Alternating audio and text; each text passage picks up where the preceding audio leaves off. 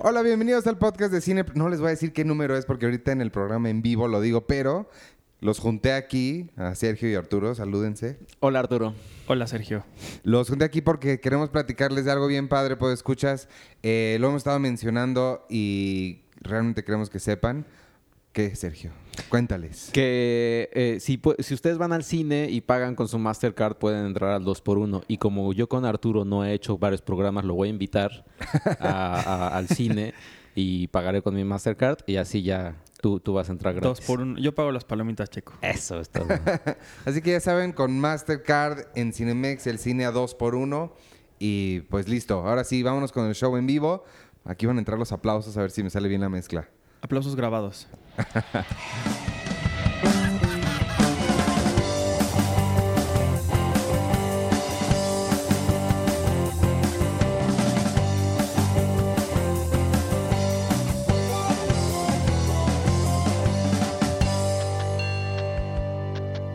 Bienvenidos al podcast de Cine Premier número 157. Nuestra primera edición en vivo y quien no haya estado aquí, ya están escuchando los gritos de toda la gente que nos vino a visitar al Cinema IFAL, que primero les quiero dar un agradecimiento por dejarnos estar aquí. Los que se perdieron, los que no están aquí también y nos están escuchando este, por internet o YouTube, donde nos escuchen. Allá está el logo, mira qué padre. Mira, voltea. Órale, dice podcast Cine Premier. Esta imagen, por cierto, es Qué cortesía emoción. de mi amigo Víctor Recinos. Ay, Víctor Recinos, que está ahí atrás y dejé, me trajo una playera bien padre de cumpleaños que me la iba a poner enfrente de ustedes y la dejé ahí arriba ahorita que estaba haciendo las conexiones. Ahorita a ver si alguien me la trae. Tenoch que anda por ahí a ver si me la trae ahorita. Este. ¿y qué- en Checo está nervioso por lo de Tenoche, ¿eh? Sí, sí, estoy un poco nervioso. Eh, no, bueno, eh, lo que les estaba Mientras a mí no me traigan a Manolo Caro, está todo bien, por favor. la, la, la gente que no esté, que nos esté escuchando por, tel- por teléfono o donde lo escuchen después, no vieron el- la super broma que les hice de que estaba Tenoch Huerta aquí. Tal vez al rato llega, Sergio. No, No te siento espantes. que alguien te haya creído. Siento que todos me creyeron. No. ¿Quién creyó? Ahí está, son tres, cuatro, Yo. veinte. No lo hagan por convivir, amigos. Absolutamente todos me creyeron. Yo soy Iván Morales y me acompaña hoy por primera vez en vivo y enfrente de un montón de gente. ¿Quién? ¿A Yo soy dices tu Penny nombre? Oliva. Arroba Oliva. No me grites. Estás grabando. Porque Está en vivo, está en vivo. Allá hay un sistema de A ver, a ver, préstamelo, yo te grabo para Pero que la gente tiene vea point quién of eres. view. Ah, Cálmate, point of view. o sea, la gente que Di, te está di viendo. tu nombre. Este es POV. Yo soy arroba Penny Oliva. Ok. Yo arroba checoche. Y yo soy Arturo Magaña. Hola a todos. Íbamos a poner una mesa aquí, no sé si hubiera sido buena idea. Nos sentimos un poco. ¿Se, tienen, se sienten expuestos? Creo que la mesa no, no hubiera sido un factor distinto. Sí, Me siento parece- expuesto de cierta. Fue la primera vez que hay gente de enfrente de nosotros. Gracias Sí, por estar verdad. aquí a todos, de verdad. Sí. Creíamos que nadie iba a venir más que mi mamá y mi abuelita. ¿Y vino tu mamá? Ahí están. ¿Dónde? Ay, a ver. ¿Dónde? Ahí está mi mamá. es que están las luces. Y mi abuelita que está al lado de, de- de mi novia, también que está ahí en medio, de Muchas ellas gracias dos. por venir. Hola. Sí pensábamos que íbamos a hacer tres. Entonces, muchísimas La, la verdad es que venir. teníamos un plan B. Teníamos, tenemos camiones allá afuera de todos nuestros familiares para que si nadie venía los llenáramos y fuera como, como el PRI, así que llenan cosas con Oye, camiones de gente así. les- ni, ni siquiera les hemos dicho, están de esperar, a ver qué película van a pasar y no estamos pasando nada de película. Ah, sí, es cierto. Hay que avisarles que. ¿Qué Ups. tal que ahorita se paran cinco? No, cambiamos Sí, los sí, Yo venía a planes. ver Transformers. Cambiamos los planes porque recibimos muy buena respuesta y entonces más bien queríamos aprovechar ese tiempo para platicar con ustedes porque siempre andamos platicando ahí en el foro de Cine Premier y, y uno de esto es para conocernos, para que se conozcan entre ustedes, para conocernos todos los que formamos la comunidad y pues era una buena oportunidad para aprovechar ese tiempo y platicar en- con ustedes también, ¿no? Entonces va a haber Sí. como una sesión en donde vamos a platicar. Oye, ¿quién es Ellie Danger 1? Hola. Hola. Porque ya nos puso en sus Instagram stories. Muchas gracias por... Wow. Pueden hacer lo Este, mismo Vamos ustedes. este va a ser un show obviamente diferente porque usualmente no están todos ustedes aquí. Eh, pero vamos a hablar de lo mejor del año. Si tenemos suerte, todos ellos hicieron su... Que ustedes quién- también nos digan, nos ¿Quién digan fue? vam- Vamos a ser honestos, aquí las cosas abiertas y transparentes, como tu gobierno nuevo. Este, ¿quién fue el que nos, alguien nos mandó un mail sugiriendo que habláramos de las mejores del Yo año? te digo, yo te digo, fue ah, ¿está aquí? ¿Ese alguien? O sea, la idea No, es que pues esa si me persona se quién es, presente. yo también te digo. pues. Bueno, voy a finalizar tantito Es que ya te crees muy influencer, oye. No, estoy descubriendo las nuevas tecnologías. Ya me gusta. la, la gente, la gente de Filmsteria ya te, te hizo cosas feas. ¿eh? y Jean-Christophe, el porque Canadá. Jean-Christophe es el No, influencer número peor. uno del cine mexicano, No, ¿eh? Elsa, Elsa está peor en Instagram que yo. Vamos a seguir hablando de otros podcasts, por favor. Yo les digo, yo les digo quién fue, pero mientras sigue.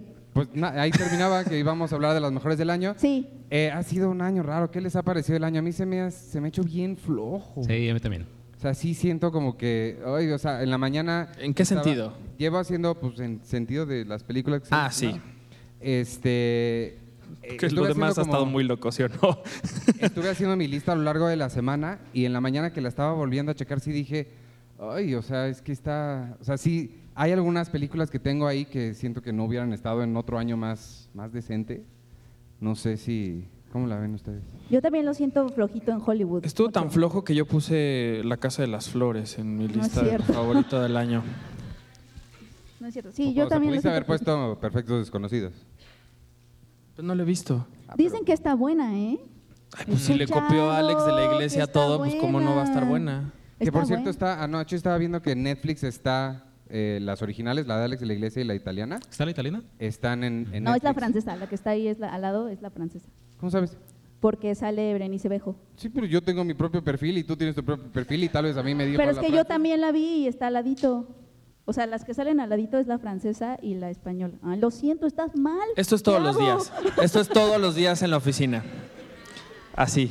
Bueno, el chiste es que se me hizo muy raro que estuviera porque pues Netflix odia Cinépolis, ¿no? Y, o sea, de alguna forma está Netflix promocionando contenido de... Pero es que no se odian, o sea, tienen una relación.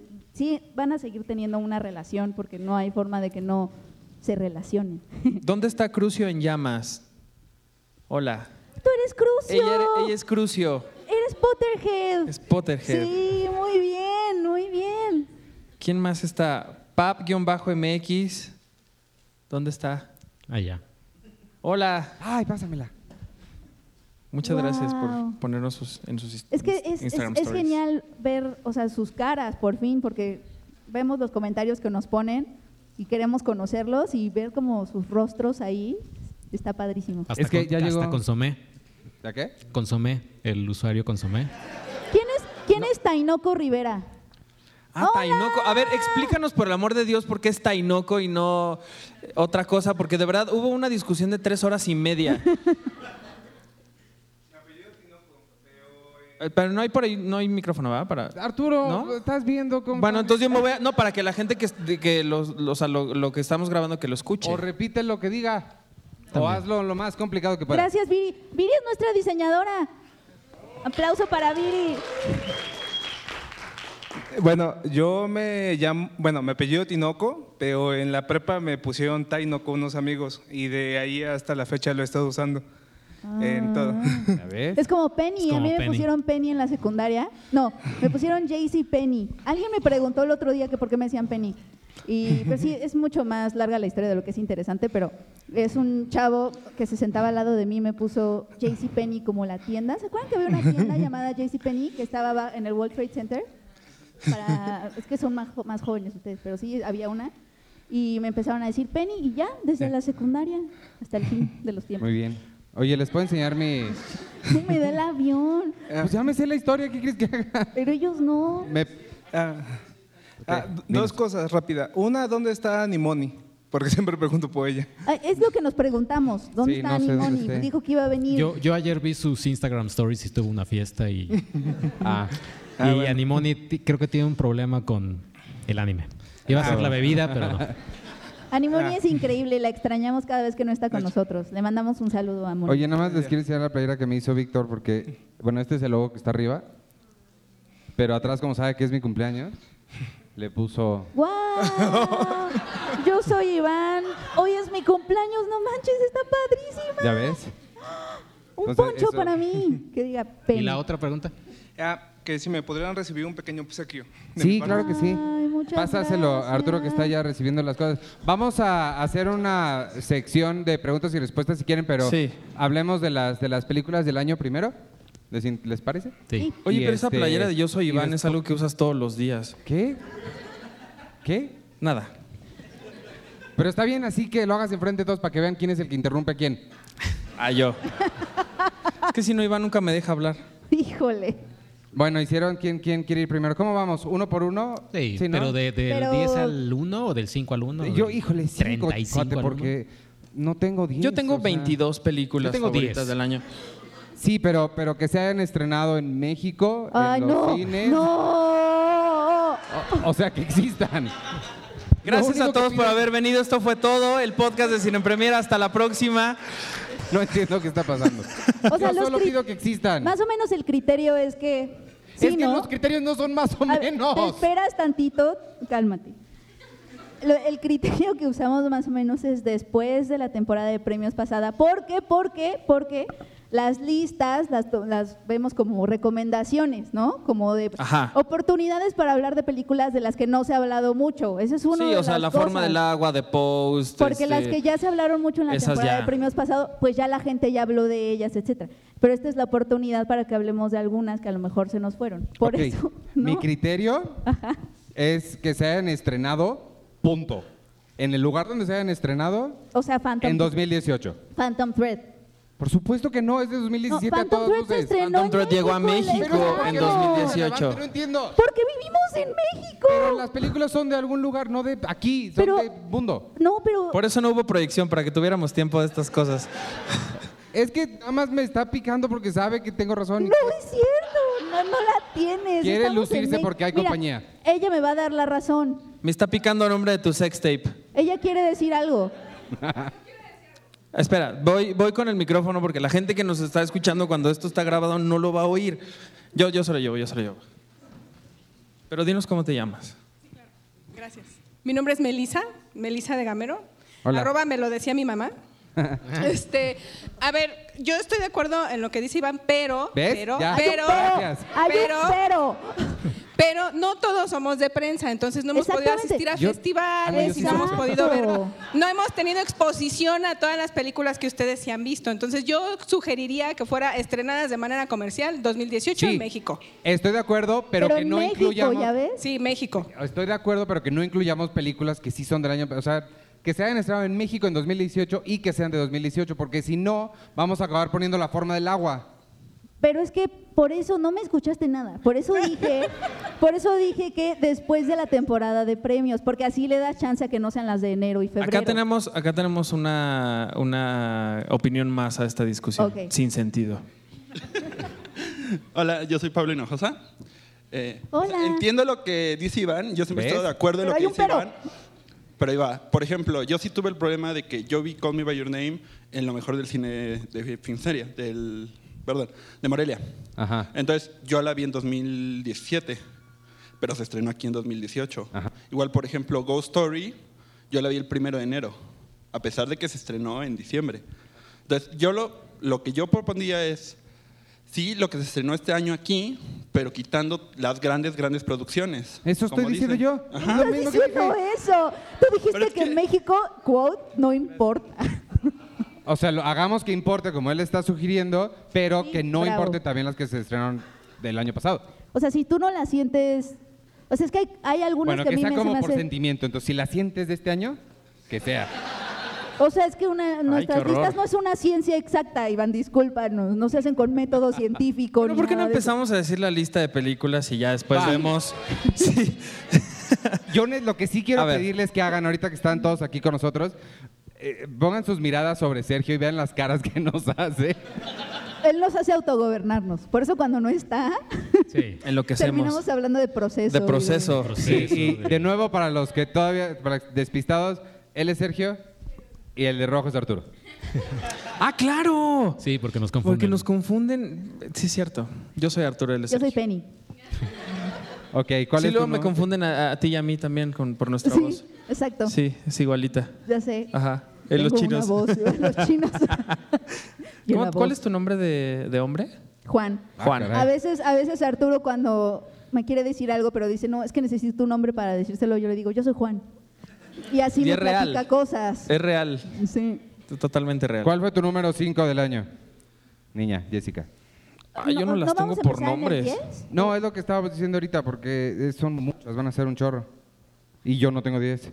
O ve del 10 al, Ándale. al 6. rap- O sea, vaya, nada más del 10 está... De el- tu ¿no? última para arriba. No, o sea, No. lee del, del, del 10 al 6 sin detenerte en cada una y te detienes en las 5 y ya nos cuentas por qué. Bueno, el asunto con mi lista es que no está tan ordenada como me gustaría. O sea, va cambiando porque es que sigo viendo películas y entonces, por ejemplo, antes no estaba 8th grade y ahorita ya quise poner 8th grade. Entonces, en el 10 hay un triple empate, ¿puede ser eso? Híjole. Está Sueño en otro idioma de Ernesto Contreras, empatada con Hasta los dientes de Alberto Arnaud y empatada con 8th grade. Ok. Hay Eh, un- una de esas siento que no pertenece ahí, pero... Sí. Eh, bueno, después viene Shoplifters, la de Hirokazu Koreeda. Después puse Hereditary. ¿Cuántas llevo? Un, dos, tres. Después supongo que viene. Es que puse The Favorite, pero ahí en el criterio no, no entra. Cada quien tiene su propio criterio. Pon Volver al futuro si quieres. Bueno, The Favorite, que sí se va a estrenar el año que viene, eh, con Olivia Colman y Emma Stone. eh, um, y, ah, y Roma. Roma está en el 6. ¿Roma en el 6? ¡Wow! ¡Controversia! Es que como es un blockbuster y es igual que Ant-Man, ya no le gustó tanto, por eso. El mega Sí blockbuster es. del año Roma está en 6. Sí, es un blockbuster, no es mi culpa. Está buena, es una muy buena película. Ay, ¿quién Pasa iba a nada. blockbuster de aquí? Seguramente todos, ¿verdad? Ah, yo también. Ah, o sea. No, yo no, estoy diciendo Pero- que tú no, estoy Ah. diciendo Pero ¿cuál es tu número 5? o sea, es que quiero, quiero nada más este, mm, aclarar que las cinco no necesariamente son mejores que las pasadas, sino son de las que qui- quisiera hablar, porque son como, a mí me parecieron como buenas sorpresas y como que dan para, para reflexión y así. O sea, de Roma ya se ha hablado mucho, ¿no? Obviamente la reconstrucción que hace de México, todo eso, eso es in- incuestionable, ¿no? Incontestable. Pero las, las otras son las que me, gust- de las que me gustaría hablar. Y la cinco es Paddington 2. Ok. ¿Y ya? Eh, o sea, ¿de esas ya vamos a hablar o estamos Sí, ahorita no? No, en las 5 ya tú mencionas porque... No, es que de verdad, Paddington 2 se estrenó en febrero, amigos. Quizá no lo recuerden. Pero, ¡qué sorpresa! Es una de las mejores secuelas, yo creo que de la en la historia del cine. Además de que, eh, bueno, la primera estaba bastante bonita, pero la segunda, de verdad, es es súper política y uno pensaría que no. Dentro del género familiar, tiene un humor súper ingenioso, unos efectos increíbles. Tiene una secuencia en donde el oso se mete como a un pop-up book. De verdad, de verdad es bellísima, bellísima. Y no te esperas eso de una secuela y tampoco te esperas eso de una película que totalmente rechaza esta premisa de que las eh, películas familiares o las películas eh, o caricaturas o las películas en CGI tienen que ser, para, para ser chistosas o más inteligentes, tienen que ser cínicas de cierta forma, ¿no? Como que el cinismo empezó a ser como sinónimo de inteligencia. Entre más cínico eres y entre más este, le huyes a lo sentimental o a lo cursi o a lo bueno, eh, a la bondad, en sí eres más inteligente. Y lo que me gusta de Paddington 2 es que justamente te demuestra que puede ser una película ingeniosa, familiar, y sin irte al cinismo, porque eso es lo que hemos visto en las películas que son CGI, que ya son más para adultos y te quieren hacer reír. Tienen que ser cínicas o tener un humor muy ácido o muy escatológico para, para estar como al día con las audiencias, ¿no? Que, quieren cosas más filosas. Y Paddington Don dijo, no, te voy a demostrar cómo no. Y ¡pum! Nos dio una película, una de las mejores películas de, de, a nivel comercial y sobre todo de su género, en género familiar. Yo no vi Paddington 2. O sea, es que se estrenó al mismo tiempo, por ejemplo, que la de Yorgos Lantimos, la de The Sacred, uh, no, The Killing, Killing of, of a Sacred, of a Sacred Deer. Y mi recomendación de esa semana era Paddington 2. O sea, para o sea, pa empezar. Tú, Arthur, ¿cuál es tu número 5? Estoy haciendo mi lista porque yo tengo 22 películas en serio, entonces estoy Pues quitando... Oh, hablan, hablen ustedes y ahorita yo me Checo, me Checo no ha hablado mucho. conversación. Yo tengo, eh, o sea, no tengo, tengo nueve, pe- pero vaya, en el 10 entra Roma. También. ¿En el 10 entra Roma? Sí, también. Ahí está, ya Y, y por más default, nada que más, yo. nada más por convivir, porque sí, en, un- en una de esas sí no está, ¿eh? Después. Pero la verdad Checo, que tú compartes tantito. Creo que a mí me gustó mucho más que a ti, como- Ah, sí. por lo que veo. Ajá. Pero ¿verdad que tú compartes conmigo esta onda como de, oh, Livo, mi musa, ve y tráeme un licuado? Sí, ¿no? sí, sí, sí. Sobre todo hoy vi, hoy Es vi un- raro. Hoy vi un tweet que me gustó mucho que decía, eh, de acuerdo a Roma, men are shit, excepto para dirigir, escribir, eh, fotografiar, producir esta película. Exacto. Eh, pero sí, no, pero en general me gustó. Pero sí es muy buena. Sí. En el nuevo está A Quiet Place de John Krasinski. ¿Sí es John Krasinski? Sí, sí, Sí. claro. ¿Cómo se llama el de John Krasinski. El de Oblivion, Joseph. Joseph Kosinski. Eh, ¿cómo Tom? Cruise. Tom Ah. Cruise. Tom Cruise. En el 8 está Ready Player One. El mío, mi top es super pop. En el 7 está Paddington está 2. Roma ahí. Paddington 2. Eh, en el 6 está Upgrade, que también fue una. Upgrade está bien padre. Sí. ¿Y sabes cuál me falta, Arturo, de ver? Eh, de Assassination Nation. Uf. Me falta por me ver, pero yo creo que igual iba a estar en, en mi top 10. Así que adiós, Roma. Y en el 5 está, o sea, en el 5 es- está muy, muy pop, amigos. Eh, Avengers, eh, Infinity War, está en el 5 y pues, pues vaya, creo que, creo que Qué padre. eh, es pa- para- Oye, oye, tú sí viste Avengers, ¿verdad, Arturo? ¿O al final no la viste? Sí, esa sí la vi. Sí, sí la vio, pero de acuerdo a mi percepción, él había llegado casi cuando estaba discutiendo Thanos con Gamora. Eh, Mira, si hubiera llegado a esa parte, de todas maneras hubiera sido igual de aburrida. De verdad, esta parte de 45 minutos de no me quiero ir, señor, está. Y no, lo que sucede fue, y mi novia no me va a dejar mentir, ese día estábamos al lado de una persona que tenía las flemas del mundo. Puro. Y estaba tosiendo de una forma, pero de una tos que dices, vete de aquí, pero, pero vete del país, o sea, de- de- de- horrible. Y sí o no que nos paramos y nos movimos porque de verdad era imposible ver una película que ya de por sí era como, de, ay, Avengers. Pero Y ahí yo, Arturo, no te vayas, Arturo. Arturo. así checo, así, perdóname por mi tos. Que hay que decirlo, esa tos ahorita la estamos sufriendo mucho en la oficina por Susana, que es nuestra editora web. Que, Que es está la hasta que allá está atrás. grabando las cosas ahí. A ver si Ahorita- tose. Ahorita la van a oír. Sí, ahorita los van a pasar para que saluden. eh, Pero por favor, continúa, Checo. No, nada más, pues, vaya, es que no se puede decir nada más de Avengers Infinity War que no se haya dicho antes. O sea, vaya, la verdad es que cada, cada semana y nosotros eh, que estamos ahí en internet todo el tiempo, siempre hay una noticia por más importante o estúpida que sea, como casi casi el, el tronido de Thanos tiene un nombre. Se llama eh, Dimanishiri. Timanishi. Ajá. Dios mío. Eh, pero, pues, pues sí, o sea, a mí me entretuvo bastante la película y espero mucho que la. ¿Cómo se llama la Endgame? Endgame. Que Endgame sí supere totalmente a Infinity War. Yo espero que Endgame sea realmente ya porque sea ya final. Marvel dijo, ¿saben qué? A la mierda, ya. Ajá, ya. Adiós. Ya no vamos a hacer más películas. Ojalá. Es de ahí que tú estás O sea- haciendo tu, tu, tu Marvel Cinematic Universe. Karina ya está, ya firmó. con que- ya, ya firmó. Ya, ya firmó. Yo sí vería una película de Karina, pero Oye, siempre. Tenemos que hablar de verdad de por qué diablos Marvel buscó a Lucrecia Martel Oye, sí, no dijimos para, nada de para, eso. hablar, para hablar de la película De de Black Black, Widow. O no, sea, y también sí. cómo, cómo se, quién fue la persona con los pantalones para ir a decirle, oye Lucrecia, y de las secuencias de acción no te, no te preocupes, de eso nos no, encargamos no, ¿qué le nosotros. a Lucrecia, Mar- Martel. No, pero ¿qué le pasó a ella que dijo, sí, hay que reunirnos?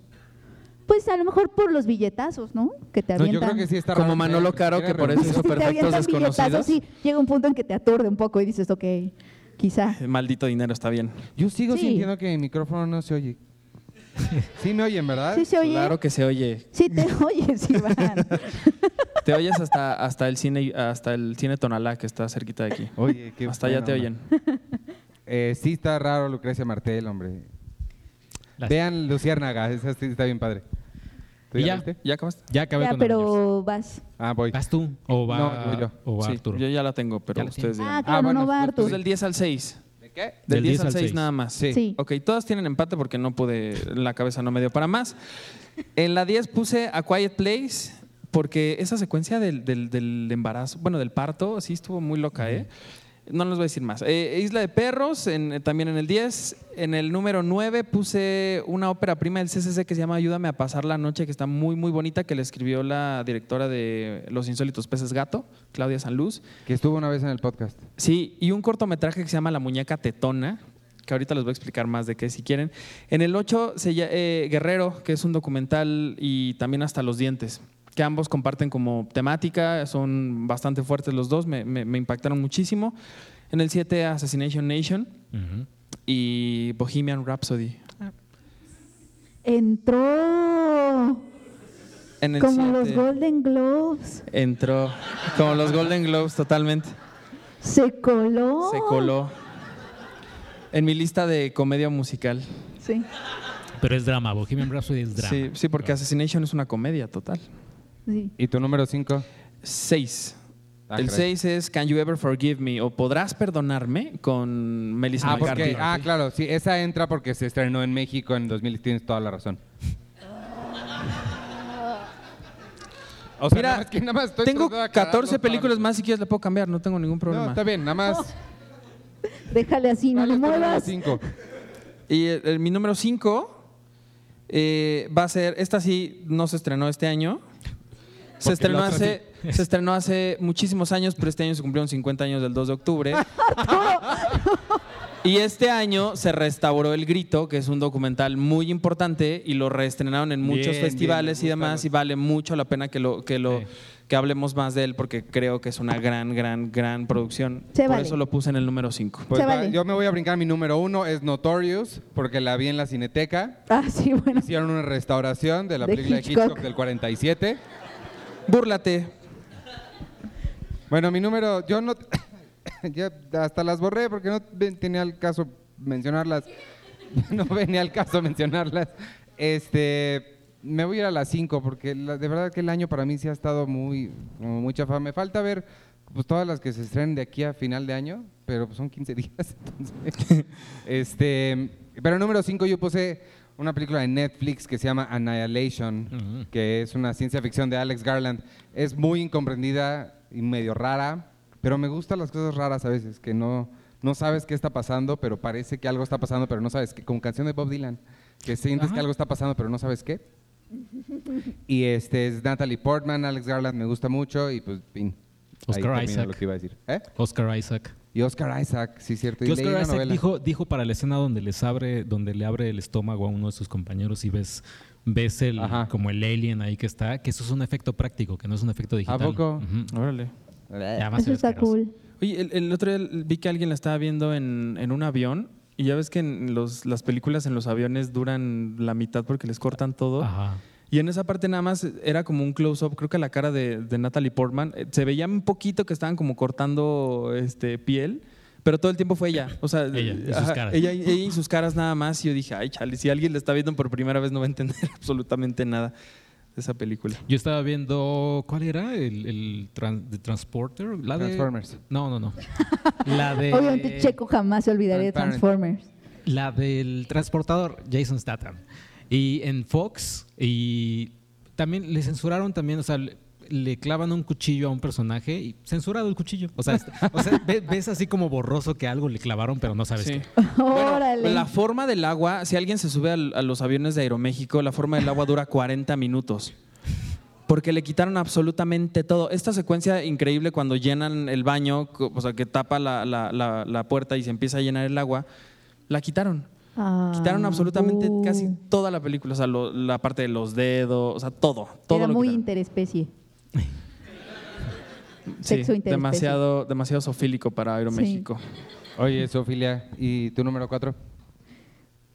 Ay, ¿saben qué va a pasar? Quédense conmigo, es que quizá mi top suena aburrido, pero de verdad no es. O sea, es que no es tan pop, pero de verdad está bonito. Eh, mi número 5 es verano de 1993. ¡Ah! Eh. Muy bien, muy bien. Sí, ya ves, sí hubo gente que sí la vio. No, yo Eh, también la vi. eh, es la película de Carla Simón, ganó varios premios eh, en festivales de una chava. ¿Qué Es que lo que me gusta? Guadalajara. eh, ganó Guadalajara Ah, y Morelia, ¿no? también y ganó varios estuvo en los nominada al, al Goya. Ganó el Goya, creo. Ganó el Goya a guion. ¿No ¿O ganó no? mejor película? No me acuerdo, no, me- no, creo que mejor película no ganó. Hay que investigarlo. No nos acordamos, pero sí está, está muy bonita.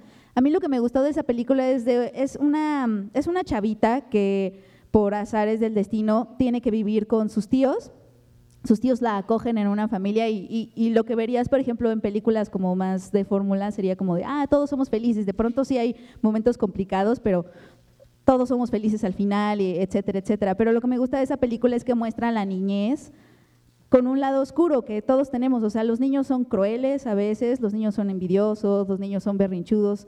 eh, y muestra como esas complejidades de, este, de, de un amor que tiene que ser decidido. O sea, cuando tú decides acoger a alguien- un niño que no es parte de tu familia, eh, ¿Puedes usar una palabra que no sea acoger? es un- una palabra muy digna del español, Iván. muy rápido y suena feo, Bueno, que integras a un niño, que integras a un, a un niño que no es tuyo, pues todas las complejidades que eso puede parecer, que de pronto pues es humano querer regresarlo por donde vino, porque pues no, no más no encaja, este, sabes, como todas esas cosas que, pare, que tabú, ¿no? De la niñez. Y por eso me parece un retrato muy padre de, de justo esa época, porque Sí. eh, de pronto la niña es súper cruel, la niña hace cosas, porque obviamente la niña está pasando por sus propios problemas emocionales y, y justo eso, como que no idealiza la niñez y eso me gustó. Está cañón. De hecho, yo, spoiler, es mi número uno. Esa película. Y básicamente. número uno? Es, es mi número uno compartido con otra, pero básicamente es por dos escenas.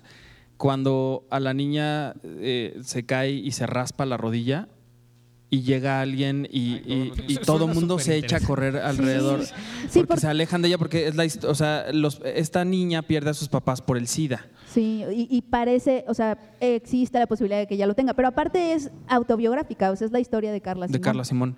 Que, la historia es de bien bonita. Yo tuve oportunidad de entrevistarla. Ahí por ahí en el sitio está una, una nota sobre, sobre la conversación que yo tuve con ella y justo decía eso, que, que ella vivió como todo este momento en el que, más bien sus papás vivieron como esta liberación de la liberación sexual, de las drogas, cuando España deja de estar como después del franquismo y demás, y esta liberación de todo el mundo de querer hacer lo que se le dé la gana.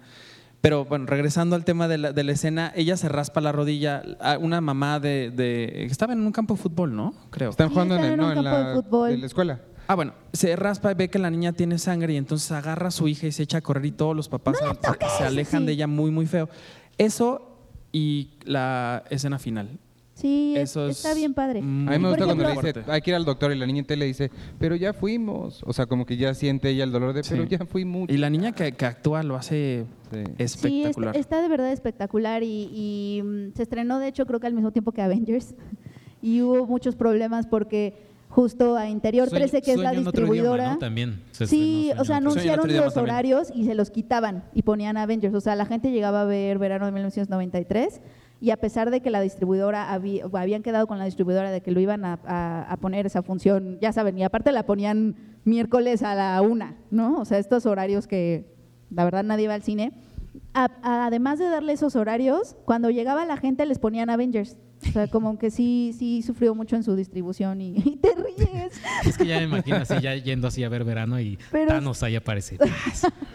Pero sí Ay, estuvo qué su- padre, qué, qué padre el verano del Por ejemplo, 93. Ahorita que decías lo de lo de que es autobiográfica, etcétera, etcétera, y que justamente es una película que muestra el lado oscuro. Ese es un buen ejemplo, por ejemplo, de una película autobiográfica que sí confronta a la propia directora. O sea, es la directora confrontando un poco su propia realidad. Y en Roma, por ejemplo, eso no lo vemos, amigos, porque vemos puras, puras recuerdos idealizados, que se vale, pero aquí, por ejemplo, Carla Simón da un paso más y eso, eso está padre. Que, que aparte, la- ella hizo la película en, en un momento en, en, en España en el que Cataluña ya se quería separar de, de España y ella era una película, bueno, ella es de, de Cataluña y no sabía si la iban a apoyar o no en España, pero al final sí la, la nominan Ah, sí. al, al Goya y te digo que sí tuvo una participación importante en el Goya, Sí. que sí fue con un mensaje como de, a ver, o sea, la gente está loca, pero nosotros las artes ¿No sí ganó estamos... mejor dirección? No me Ahorita acuerdo. busco- ahorita Se los investigamos, amigos. Ya, Ya. fin. Arturo, al 5, 4. Ah, la La cuatro, ¿no? La 4, Upgrade. Bien, la película que Venom quiso hacer y no lo hizo. Con Sí. 45 millones de dólares más. Sí, no, Upgrade fue una. ¿Está bien buena? ¿La vieron? Es una sorpresa total. La fotografía, la música, este actor que se parece muchísimo Mucho a Tom, Tom Hardy, Hardy. pero no es Tom Hardy. De verdad, es, Ben- es Venom. Es que O sea, aparte se si parecen le hubieran, buen. si le hubieran puesto el, el póster Upgrade Venom, le hubiera ido mucho mejor a las críticas a Venom. Pero le fue muy bien a Venom de por sí. O sea. Sí, No, en o sea, las críticas, en, en dice. taquilla. Ah, en Ah, críticas. no, en taquilla sí, pero. No, a mí la verdad es que Upgrade sí me gustó muchísimo, fue una gran sorpresa, la disfruté muchísimo de principio a fin, muy interesante, muy emocionante, muy... Esos movimientos de cámara estaban Sí, bien. no, la fotografía, cuando él se levanta, Cuando él se eh, levanta, así, y, y la cámara está, y se va atrás de él. Sí. No, y, está y muy, es de los, de los personajes que le gustan a Checo que son como solitarios, Ajá, rotos por dentro, pero Que, que aparte, Sí, que habla mucho. que aparte es, es bien interesante porque no tenían mucho dinero para hacer lo que es como estas producciones de Pues Blumhouse que dicen... Blumhouse por, creo que por 9 millones de Ajá, que. Blumhouse dice, ah, pues mira, esta, esta, esta historia está buena, pero pues no sé si va a funcionar, ten 5 millones y entonces vamos a ver si pega. Pero la verdad es que a la hora de ver la película no se ve, No se ve el, cartón ¿no? atrás, ¿no? O sea, se ve, se ve de, una, de una producción buena. Y la verdad es que en este mundo futurista, que bien podría ser como un spin-off de Blade Runner o algo así, la verdad es que se siente muy bien hecho todo lo que, toda la tecnología y todos los sets y todo lo que, lo que involucra la, la historia. A mí me gustó muchísimo eso. Ese es mi número 5. Mi número 4 Cuatro, es perdón. eh, igual otra, otra super pop, Black Panther. El mejor Ay, drama. Black Panther la que la que viste La tres que veces, viste. Arturo. La que yo vi en tres, tres, tres veces en 4D. Artur fue al set visit y no la vio. Y no la he visto más bien. No la he visto. Eh, pero sí, a mí Black Panther me gustó. Creo que tiene. Ella trae un una sudadera de Friends. Perdón. Creo que tiene un poquito más Te convertiste en la de- referencia de Friends de este podcast. Ah, Y así luego no me dejan hablar. Creo que tiene un poquito más como de, de personalidad que Avengers. En- únicamente le gana creo que en el soundtrack. El soundtrack de este que Sí. produce Kendrick Lamar sí es una cosa. No, la verdad sí estuvo bien padre. Yo, eh, además, para contarles la anécdota, me acuerdo mucho cuando la decidimos poner en portada. Es de esas portadas que sí decimos como, ay, ay, ay, o sea, le estamos apostando, pero no estamos así al 100% seguros. Sí, la verdad no fue- estábamos. Porque es que la revista la hacemos dos meses antes de, del mes, ¿no? Pero ya una vez que la vimos, sí fue como, ay, qué bueno, sí la hicieron bien, porque sí, sí fue Sí, una... pero también creo que ayer una, una, una, mm, ay, ¿cómo se llama? Una moraleja, un mensaje, porque la distribuidora no le quería hacer promoción, o sea, ni ellos confiaban en Black Panther, no había fotos, no había arte. Tuvimos que, que, que le- nos costó mucho trabajo conseguir la imagen de portada que ven en la revista de febrero, porque no había arte disponible, porque ni Disney le estaba apostando. Entonces, lo que está bonito de esa historia es que es como una historia de Cenicienta, de cierta forma. No, es de Black Panther. Ay. Que, que sí está- estaría Háblale padre que mano. estaría padre que Son, nuestra directora de arte que anda por ahí, no sé en dónde, Así que son. nos cuente las aventuras de verdad tan locas que ella tiene que hacer Sí. para que las portadas que ustedes ven en la calle sean como están. Casi Sí. como casi como las de Anne Hathaway. Luego la en- sacamos así de la nada, de verdad, es mucho Prada. trabajo. Sí, es que la verdad es que como Iván es, es Miranda Priestley, sí le dice, Sí. le dice a So, si no está la portada en media hora, no te molestes. en No te regresar". molestes, solo tráeme, tráeme mi filete Tráeme y mi filete, late. ajá. Y mi ventilate. Ojalá, no. Sí necesito, una, necesito un asistente, eso sí. Necesito un asistente. Y pues ya ahí está. Sí, porque luego nos Black Panther. piensa que somos nosotros, ¿no es cierto? Entonces, ¿qué? Ah, Black Panther. Y yo, cuatro. Imagínate cómo está mi lista, que en el número cuatro puse El primer hombre en la luna. Sí, híjole. Así de... O sea, el primer hombre en la luna tiene lo suyo. Tiene lo suyo. suyito. Y pues ahí está. O sea, sí tiene lo suyo. Yo es creo que, que, también es que no puedo ni defenderla tanto porque, o sea, está padre, pero sí está como cansadona. Mm, te- Tengo problemas con ella, pero es que sobre todo la puse nada más por el hecho de que alguien haya hecho una historia espacial que no sea que aparece el alien o alguien le sale algo de algún lado o se encuentran algo en algún lado. O sea, que sea una historia Checo de- se salió de- en la función de, de esa película porque dijo, ¿dónde están los aliens? ¿Verdad? Ajá, en- No, me fui por una crepa. Con el simple hecho de que sea, de que alguien se haya tomado en serio la historia de la NASA y de todo eso, ya para mí ya es como suficiente para, para incluirla ahí. Porque sí está padre, sí, bueno, sí me gustó, se me hizo interesante. Sobre todo creo que es una película que hay que pensarla muchísimo. Eh, estamos acostumbrados a que las películas ele- espaciales no hay que pensarlas tanto usualmente, porque son de dos, ¿no? O son como Apolo 13 o son como Solaris, en el que... en el espectro. Ajá. Yo, yo creo que viene, o sea, está muy asociada con las películas del espacio que estaban, retomaron de un tiempo para acá como el concepto de la nada, o sea, Ajá. Gravity, eh, Interstellar, porque ahí, desemboca el, el primer hombre en la luna, o sea, llegar a la luna y tienes esta sensación de vacío, o sea, llegaron al vacío, hicieron todo, todo, todo eso para llegar a la nada y regresarse Y ya, o sea, no hemos vuelto a ir, eh, bueno, o sea, sí hubo otras misiones, pero después de que se acabó el programa, Apolo fue como de, ah, ya llegamos, bye. no vivimos en la luna, ni hicimos nuestras, nuestras estaciones este, espaciales Ahorita en la está- luna. ni- está- más sigue ahí. Ahorita creo que China está pensando en ya mandar gente otra vez. ¿A, a- Van a hacer qué? con- a- a hacer una base. ¿A poco? El plan un poquito es utilizarla como, como para dar el brinco. O sea, es que lo difícil es salir de la atmósfera de la Tierra, ¿no? Una vez que ya dejaste esta, esta atmósfera, de ahí podrías impulsarte para Marte. Entonces la idea es un poquito hacer ahí una base que los llevaría a Marte después. Mm, O sea, ni siquiera el objetivo es estar en la luna. No, pues es que no hay nada. Pues ya es saben que que la no luna sigue así como de, o sea, es que, Es como ir a Tlaxcala. o sea, creo que No hay nada. No, yo pero tengo ahora familia sí. en Tlaxcala y sí, el McDonald's se tardó un tiempo en llegar. Ah, pero Pero las escaleras eléctricas tienen. también. Ahí va a estar cultura, ¿no? Eh, En ¿qué? Tlaxcala. En Va a estar Tlaxcala, la. Secretaría de Cultura. No sé. Pueden, Sí, poner un, pueden poner un miniso, ¿no? En la luna también. Oye, la nota de ya tenemos escaleras eléctricas. Pero eso sí fue real, la nota de las escaleras eléctricas. Creo que sí. Sí. Sí, Pues tú eres la que tiene familia en Tlaxcala, Es que tú yo les deberías de pregunté, saber. Yo les pregunté, le dije, oye, prima.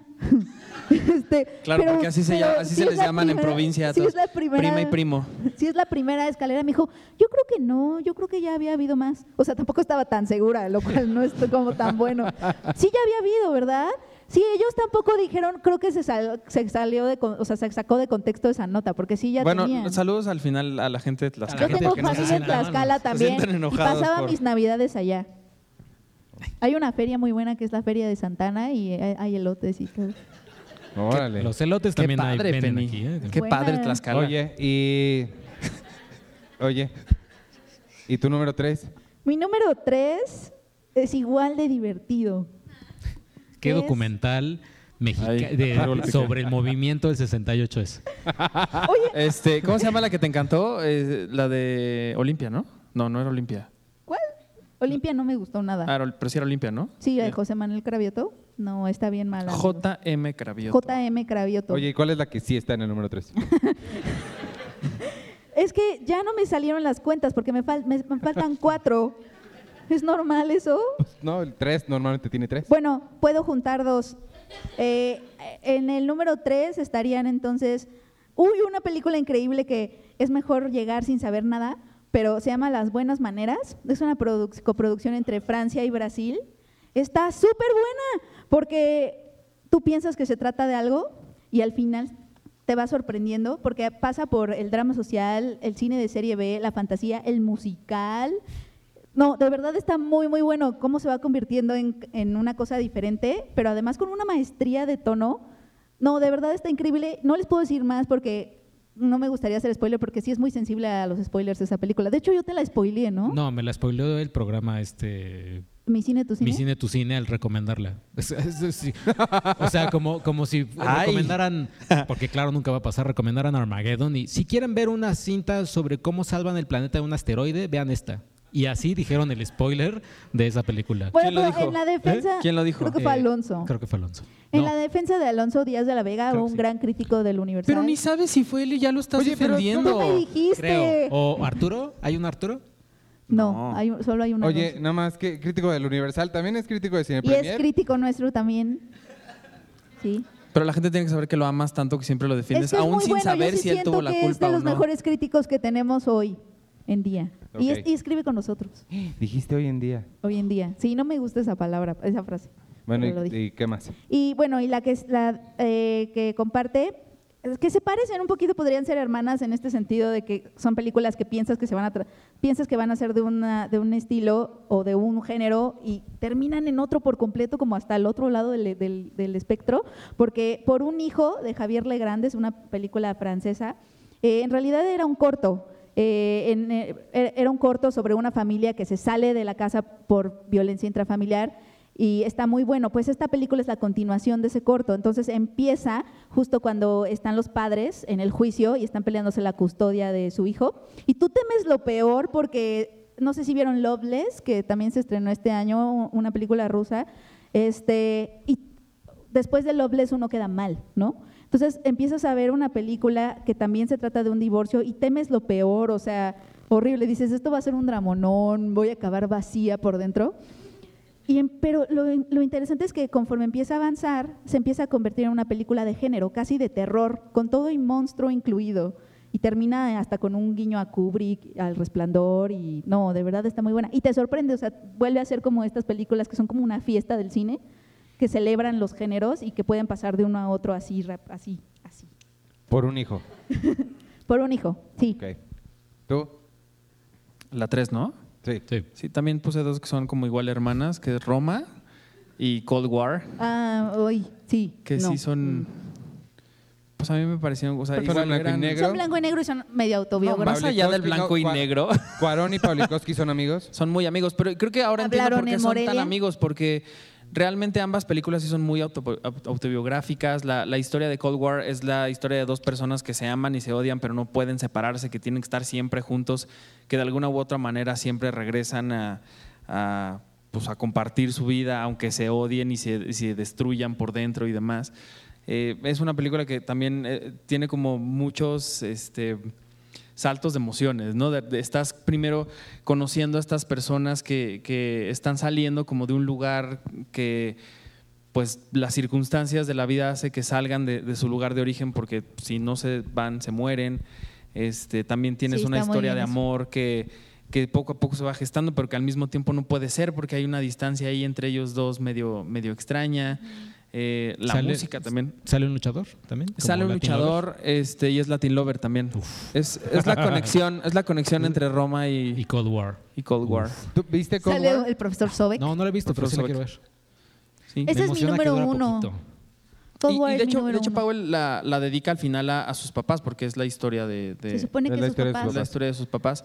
Y bueno, por el otro lado Roma, que pues ya sabemos por qué. Pero a mí la verdad es que Roma me, me- me gustó mucho porque entiendo que la, la película es Yalitza, bueno, el personaje de Cleo y, justo como esta eh, sorpresa de ver a un México de los años 70, que yo no nací en los años 70, Denise Dresser se va a enojar porque me preguntaría, pero tú en qué año naciste si tú ni estabas ahí seguramente. Pero aún así me, me parece muy impactante el trabajo que hace Eugenio Caballero. Pero a mí lo que más me gustó fue Marina de Tavira y el personaje que hace la mamá de, de Cuarón, ¿no? Porque, pues bueno, seguramente cada quien va a tener como sus historias personales de vida, pero la verdad es que yo vi muy reflejada a mi mamá en ese personaje, entonces sí fue, a mí cuando lo vi sí me, me partió el alma. Entonces creo que por eso fue que, la dejé ahí. Sí, y sabes que está padre ahorita, es que Roma da para hablar mucho, por eso, me, por eso creo que es una película importante, porque eh, justo lo que decías del personaje de Marina y el personaje de Yalitza tienen este baile increíble, que justo creo que Ah, ahí no es vi. donde Cuarón sí hace un poquito vi. de crítica social. No, ¿No? cuando, no, cuando bailaron. Bailaron no- así. ¿Cómo no? Como Era una cumbia. No, sí bailan, pero eh, bailan. Yalitza no baila. Sí baila este, Marina cuando están bailando Corazón de Melón en fin de año. Ah, antes de que corran de al, melón, al incendio. Que fue, era fue increíble escuchar ese mambo. A mí me gusta el mambo. Sí, justo antes de la, de la invasión alienígena, Claro, ajá. sí, ahí sí, sí. sucede. Ese, ese incendio que además sucede. creo que creo que ni rascacielos de Dwayne Johnson se escuchaba tan como el incendio de Roma. Yo de lo que, lo que no entendí de esa escena es el, el cuate que está viendo así, que se pone a cantar. Mm. Ese es el que sí me sacó demasiado de onda. No entendí que estaba pasando nada. El peludito. Ajá, Está que traía como una cosa de. No, no, era no como un disfraz de, de- de lobo. Ajá. Sí, No, una persona estaba- con mucho vello, era una persona que tenía, que tenía un disfraz como Solo de lobo. estaba cantando y Sí. no. O sea, pero bueno, lo que iba a decir es que sí representan muy bien estas relaciones donde el cariño surge pero en la desigualdad, ¿no? Sí. Como, como que sí la quieres, pero pues trabaja para ti, pero pues también la medio la explotas porque no está regulado su trabajo, pero es parte de tu familia, pero no, pero tráeme un licuado. O sea, como esas, como esa, esas relaciones tan complicadas que hay de jerarquías y, y donde también se mete el clasismo y la desigualdad y todo. eh, me parece muy, muy acertado de la película porque, o sea, yo sí creo que, pues es que en México así nos, así nos llevamos, ¿no? Así nos regimos, o sea, estamos siempre bailando entre soledad y solidaridad, o sea, si, si lo puedes ver. Ándale. Oye, soledad y No, no, la verdad es que somos como muy solidarios y de pronto estamos profundamente solos o esas personas están profundamente solas y nos olvidamos. ¿eh? Entonces es un baile que traemos ahí y, y creo que la película lo representa muy bien. Vi una, Entre ellas. vi una infografía de Pictoline Ah, la del Este, astronauta. La del astronauta que la verdad yo no lo había, yo no lo Ah, había sí, que hay cachado. dos, y dos astronautas me, de me diferentes. estremeció un poco porque eh, básicamente en la, en la infografía que retoma un texto de Jesús Silva Herzog Márquez, creo, él, él dice que en la película se ven dos mundos, pero lo- lo- él lo, lo encapsula en, en dos niños. Uno que está con un traje de astronauta increíble, que está en el bosque, y el otro es un niño que está en Nesa, en, en Nezahualcóyotl, que lo único que trae en la cabeza es una cubeta. Su casco es una cubeta Su- con un hoyo. Ajá, con un hoyo. Y ese es su, su traje de, de astronauta. Y dice como ahí empieza como a ejemplificar estas distancias abismales Sí. que. O sea, Cuarón sí hace poquitita, o sea, rosa la crítica social ahí, yo creo, con esas cosas y con lo de Marina y Yalitza, creo que, eso, que eso también es muy, muy Sí. certero, yo creo. Sí, sí, sí. ¿Tú? Eh, mi tres ajajay, es Hereditary de Ari Aster. Eh, su ópera prima, que él tiene varios cortometrajes ya. Y si pueden, vean uno que se llama, es que no o sea, creo que es The Secret About the Johnsons, algo así, que dura 30 minutos. Es una cosa terrorífica, horrible. Es el del papá que se masturba cuando, y no sé qué. ajá, cuando, Ay, cuando sí. yo les conté a, a- a ellos en, en la comida y les conté el, el twist, Comida además. el twist así, todos hicieron así. Pero lo "Ah". contaste en, el, en, el, en un episodio. Ah, creo según que yo. sí. Pero no lo contaste episodio. todo, todo. Ya después te preguntamos, oye, ¿y qué pasa? Y, ¿Y ya qué nos pasa dijiste. después? Y Lo demás. actuaste también, Checo, ahí Lo en la actué comida. también, fui el papá y el hijo. No, trajiste a tu papá para que lo... No. Y bueno, y Hereditary sí es una cosa, pues ahí Tony Collette hace un papel. Tony Collette es un monstruo de actuación. Yo el- creo que el mundo no merece a Tony Collette y, y el mundo no está aprovechando el talento de Tony Collette. Sí, ¿por qué no lo aprovechamos más? Pues no, ahí está, ahí está en, en- en Hereditary. Y Gabriel Byrne, que también está, está muy bien en su papel.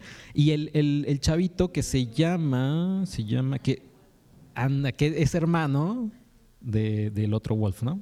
Que no sé Ah, órale. Es posible. Alex, Es, es posible Alex- que los hermanos compartan apellido. Alex Wolf, que él sale en Hereditary, y su hermano Nate Wolf, que sale en Death Nate Note. Wolf. Que la- supongo que ya la vieron todos, ¿verdad? ¿Death Note o No, no, no, Hereditary? Pero aparte, lo, lo que está Bueno, no. padrísimo es que... ah, Espérame, perdón, o sea, la- ah, te no, voy a decir porque qué tal que, qué tal que alguien este, Sí, no, no, la ha visto.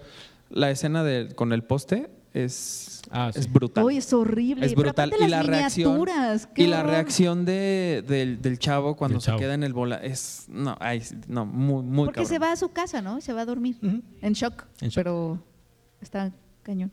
Pero es que también no les gusta de esa película que se tarda muchísimo, o sea, para que lleguen los sustos reales, se tarda muchísimo, pero tú ya estás como con tus nervios así, porque construye muy bien la atmósfera de Sí. esta familia que está como en sopor absoluto porque está en duelo. Entonces, o sea, una familia viviendo un duelo de por sí ya es una pesadilla compartida. Y, a- y- y entonces tú ya estás con tus nervios así antes de que llegue el primer ¡pum! ¿No? O sea, como que no es, es una película que te hace esperar muchísimo para los sustos y los jump Es que realmente no hay sustos y que eh, mucha gente también y lo eso sobrenatural. hay por eso mucha gente dice que hay eh, como este tipo de películas a lo mejor como como The Witch por ejemplo que dice es que está horrible porque no me espantó y a veces creo que el, el- más bien el, el público que, que disfruta y que sabe y es muy conocedor de terror sabe perfectamente que no necesariamente tienes que brincar y de- maldecir al de al lado porque es una buena película de terror. Al contrario, hay películas que entre más sustos así baratos tengan, a mí me parece que son malas. ¿no? Y en este caso creo que lo que sí, justo lo que, lo que tienen estas películas en, en común es que todo el- desde que empieza estás tú en un mundo en el que sabes que en cualquier momento algo te puede salir, que nunca sucede. Pero es que aparte Pero es un mundo mega de, es un mundo de profunda depresión. O sea, de profunda, profunda depresión de cuando estás paralizado porque están en trauma, están viviendo un trauma, la familia. Es, es- eso es lo que a mí más me llegó, como de esto, estos momentos en donde te sientes así, nada, y de eso se trata la película. Y se agarra de ahí Sí. para hacer todas sus cosas. ¿Sabes cómo me sentí un poco? Hay gente muy extraña que le grita a la tele cuando está viendo un partido de fútbol. Es súper Que le está extraño. tratando Tú de eres dar- de esas personas. que le está tratando No, de le grito dar- al- no, no, también. Pero sí conoce seguramente a alguien así, que le trata de dar como órdenes a la tele como si él fuera Sí. el director técnico. Así me sentía yo porque de repente cuando esta secuencia donde dice, vas a la fiesta pero llevas a tu hermana, yo dije, no. Es una mala Es decisión. una mala idea. Ajá. Y entonces, a partir de ahí, hasta que ocurre lo que ocurre, yo así, no, no, no, ve por ella y no sé qué. Y así estaba yo de. Casi me sacan del cine. Sí, yo consideré ponerla en mi. en- pero, o sea, sí, yo creo que sí entraría en el top 10. Tu lista está súper, no súper de antro, así que el cadenero no dejó pasar a muchos. Sí, exacto. Tu lista está muy de antro, órale. Hereditary no, no, no entras. No, no entró. Pues no. Sobre todo porque a Iván le encanta ir a los antros. Ajá, con cadenero así hardcore. Cañón. pero sí puse una de medio miedo también en el número 3. ¿Ya acabaste? Ya, pero tú dijiste el 3? Ah, No. sí. No, no has dicho el 3. No, eh, fueron ellos hablando dos horas. Sí. Este. Ya eh, vámonos, Penny. En el número 3 yo puse, eh, ¿cómo se llama? A Quiet Place, un lugar en silencio, de John Kosinski. Este, Ah. Porque me gustó mucho, ya hablaron de ella, pero pues está padre. Me gusta mucho Emily Blunt y ahorita que la vimos en... en Mary ¿cómo se llama? Poppins. Mary Poppins. Es lo mejor de Mary Poppins por mucho. Sí. Y, y creo que es lo mejor de muchas cosas ella. Y me gustó mucho John Krasinski también. Y ya. Oye, que va a estar interesante lo que va a suceder en, en el Oscar porque a Quiet Place, los cuatro, o sea, John, Emily y los dos niños, los inscribieron al, al- a la terna de mejor actor de reparto. ¿A los niños? Ajá, a los cuatro. Órale. A los cuatro los metieron a mejor actor, de, actor y actri- actriz de reparto porque como seguramente van a nominar a Emily por, Mary Poppins. por Mary Poppins, si, si le escogen por las dos, por las dos películas, ella estaría compitiendo en dos categorías al mismo tiempo en, Eso en el ya ha Oscar. sucedido, estoy seguro que ha sucedido. Sí, sí, sí ha sucedido. Lo que hicieron esta trampa fue para que no peleara ella consigo misma Ajá. en mejor, en mejor actriz, si es que la escogían por estas dos Se películas. estaría amenazando así en el espejo. Ella como, como Mary Poppins. Como Mary Poppins. Como en Mary Poppins. Yo te voy a ganar, perra. Sí. Tu número 2. Eh, mi número dos. eh, nunca estoy lista. Oye, ¿crees que nominen a Quiet Place a mejor sonido? Porque hacer, hacer no sonido también es importante. Yo creo que ¿eh? tendría que, que estar. O sea, sí, sí. Sí. Estaría padre. ¿Mejor mezcla de audio o edición? Sí. Edición. Yo creo que sería edición.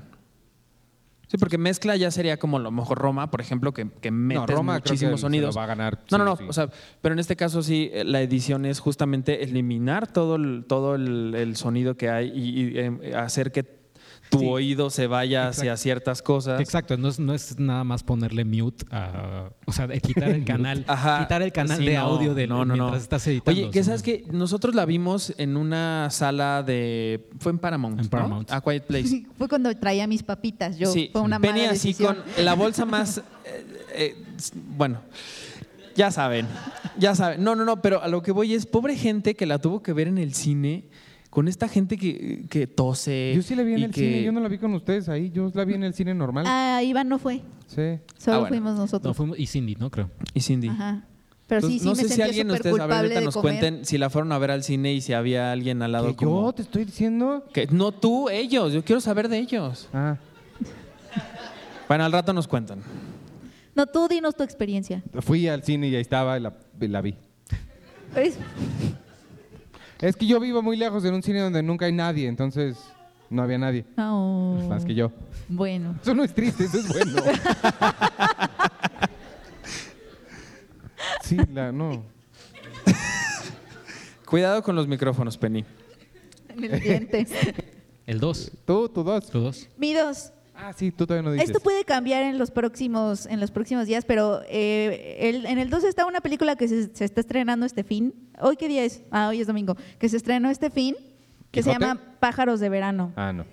Una gran, gran película, cine de gángster guayú.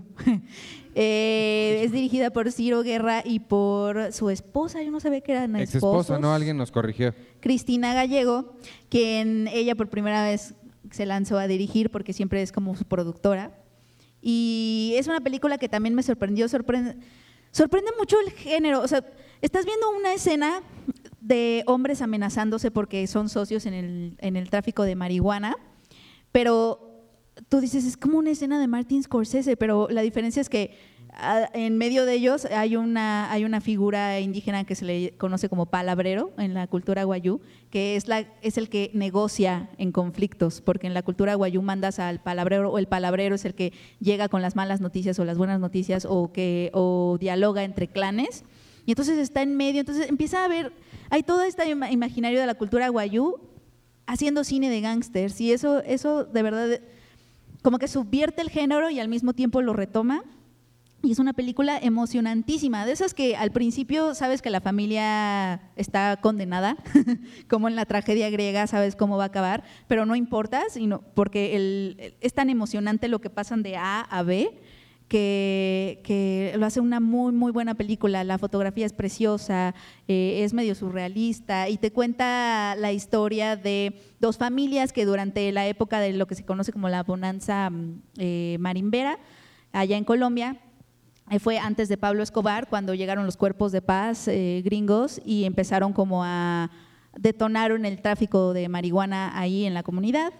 Y pues la película te muestra a estas familias guayú que se meten como al- a, este, a este contrabando. De verdad está muy, muy buena. Si tienen chance de verla est- este fin de semana, también yo creo que va a estar en la Cineteca un, un buen rato. Sí, porque es parte de la muestra. Eh, es- es- fue parte de la muestra, no sé si siga la muestra en diferentes lugares. Sí, ya. cuan- bueno, todavía sigue en la Cineteca y a partir de, no sé si esta semana o la anterior, ya empieza a irse a, a sus sedes Ujú. alternas en, en el, en el Sí, país. está muy, muy interesante, muy emocionante. Es una historia de narcotráfico que no hemos visto. La misma directora no- nos hablaba de, de que ella siente que el tema de narcotráfico, como que sentimos que ya está saturado, ¿no? Porque tenemos bestsellers de narcotráfico y series de narcotráfico y está Narcos y Diego Luna y todo.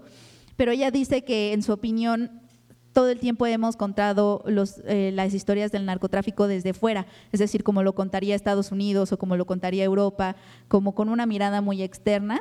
Y los latinoamericanos adoptamos esa mirada que es como muy efectista, como de violencia y drogas y dinero, etcétera, y nos olvidamos de contar como una mirada latinoamericana, que en este caso es cómo se enraiza de una, de una sociedad tradicional. Que eso es lo padre de la película, o sea, como que ves a una sociedad que tiene estas tradiciones, este, este, este imaginario, estos rituales, y choca como con la ambición de dólares y se fusionan, y cómo se agarra uno de la de- del otro, y así es como se enraiza el narcotráfico en las sociedades realmente, y eso nunca lo vemos en ninguna serie que es más de pistolas y de... Yo nomás te quiero felicitar por decir se fusiona y no hace referencia a Dragon Ball. Fusión. Tienes que hacerle. Llevo toda la semana intentando Lleva eso con toda la semana haciendo eso. Y Y a- no- pero no me ¿de quiere qué nos- hacer. ¿de qué nos enteramos? ¿De qué, qué- en qué año qué? Krillin y Goku. Nacieron el mismo año. Ajá. Mira cuánto les importó. Híjole, bueno, esa es de eso otra hemos estado hablando toda la semana, pero buscamos el video donde hacen la coreografía de fusión.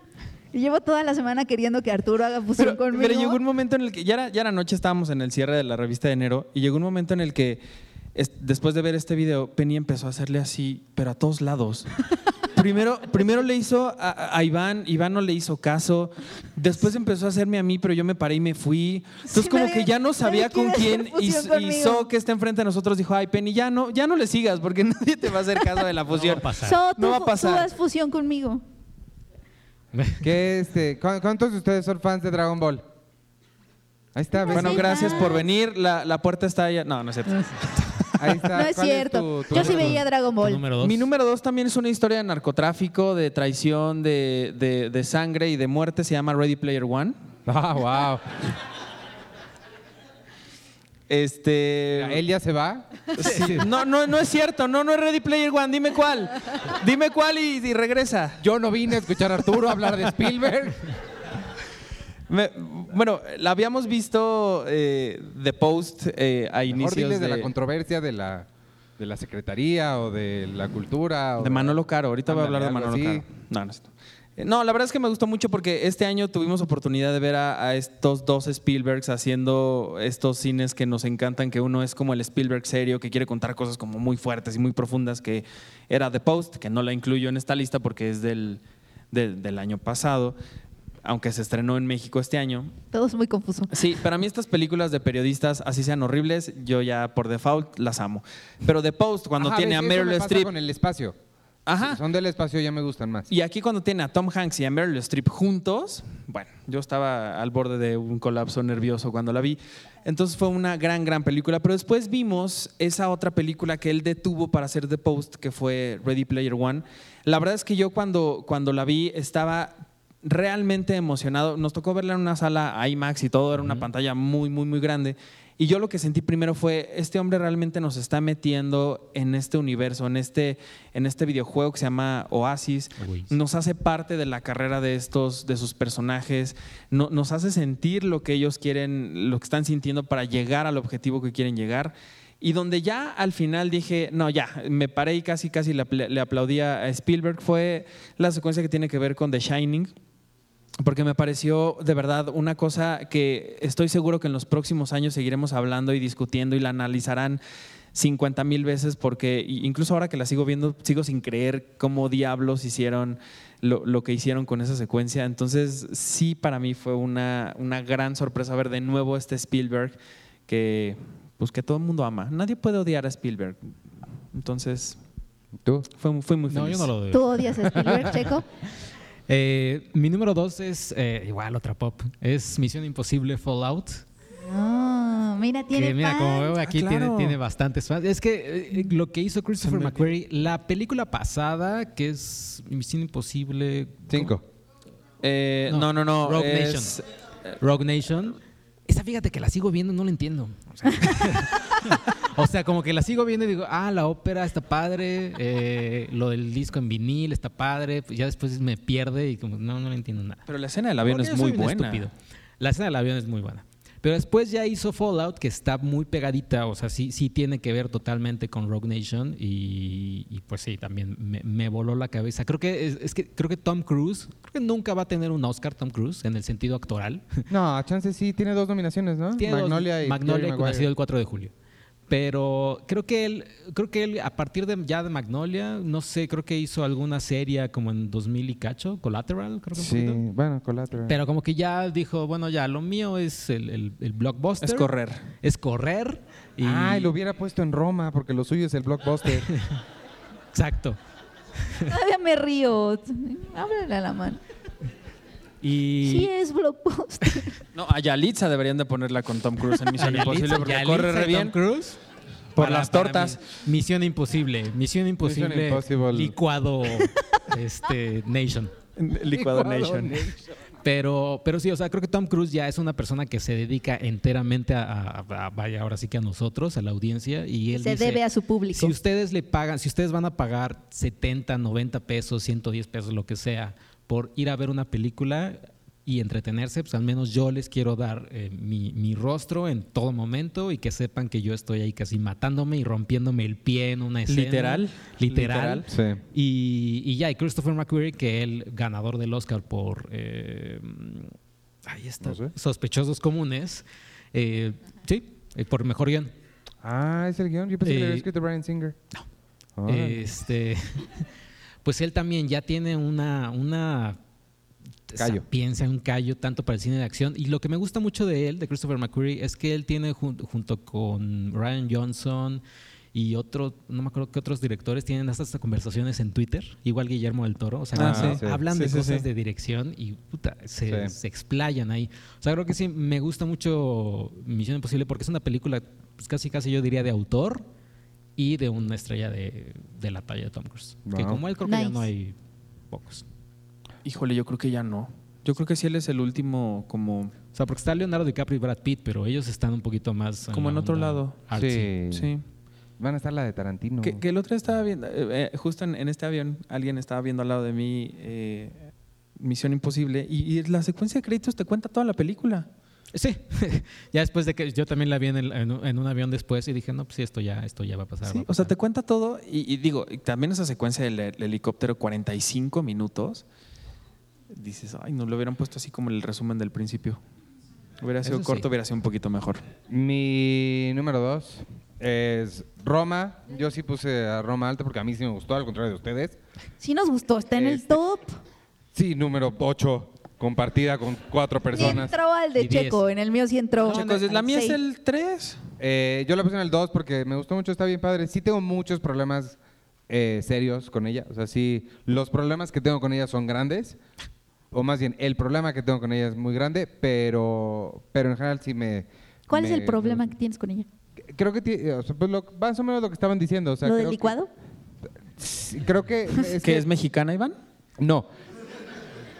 Creo que tiene un problema de mm, esta idealización de la desigualdad o como de hacer que de estas diferencias sociales, hacer ver a la persona que está en una situación social Precaria. ma- ajá, como un héroe nada más por ser.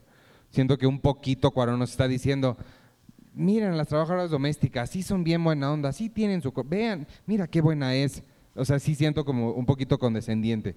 Mm. Eh, pero fuera de eso, la construcción que hace, la memoria, la reconstrucción, todo eso me parece increíble y, y- y- y- que vale mucho la, mucho la pena. Y lo que a mí más me gustó de Roma es que tú dices que sí, yo no estoy de acuerdo contigo ahí. Eh, yo no creo que tenga un plot, o sea, que no, no tiene así como la trama más clara del mundo. No creo que vaya como, como Misión Imposible, que va, o sea, avanza 20 minutos, sucede algo que cambia la vida del protagonista, sabes que te enteras de qué es lo que quiere, pasa toda la película buscando lo que quiere, parece que no lo va a obtener, pero luego sí lo obtiene, y luego llega el clímax donde lo va a perder y tiene que tomar una decisión y al final de- dices, ¿sabes? La estructura no tiene esto, entonces, este, usualmente las películas que no siguen esa fórmula tradicional a mí tienden a, a aburrirme, así como a Arturo le aburrió lo que estoy diciendo Ya, ya me voy. este, y me tienden a perder muy rápido. Y esta no me perdió nunca. A pesar de que son tres horas en las que pasa yo vi, muy poco. Yo vi una de 2 y 10. ¿Cuánto dura?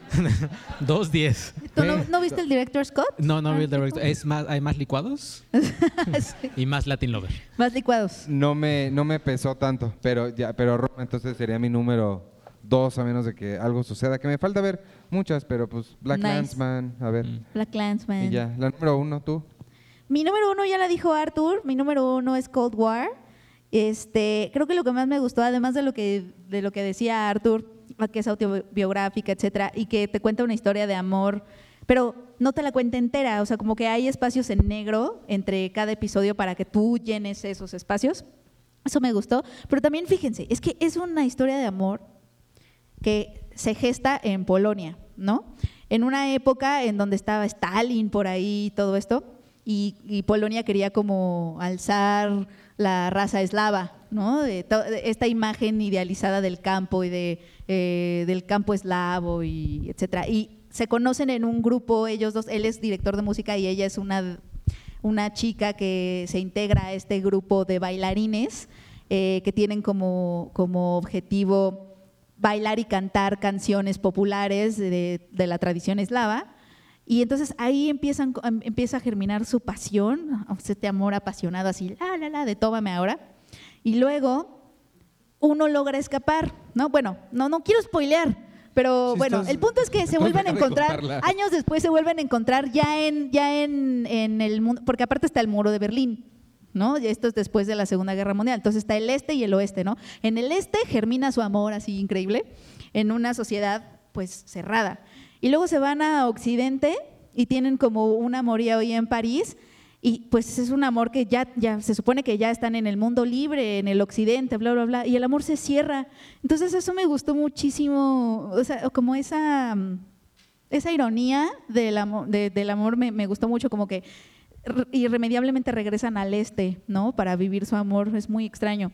Como que están encerrados y luego cuando el amor se desparrama en, en Occidente, en París, donde ya pueden ser libres, no, no logran, algo pasa. Y me gustó mucho eso.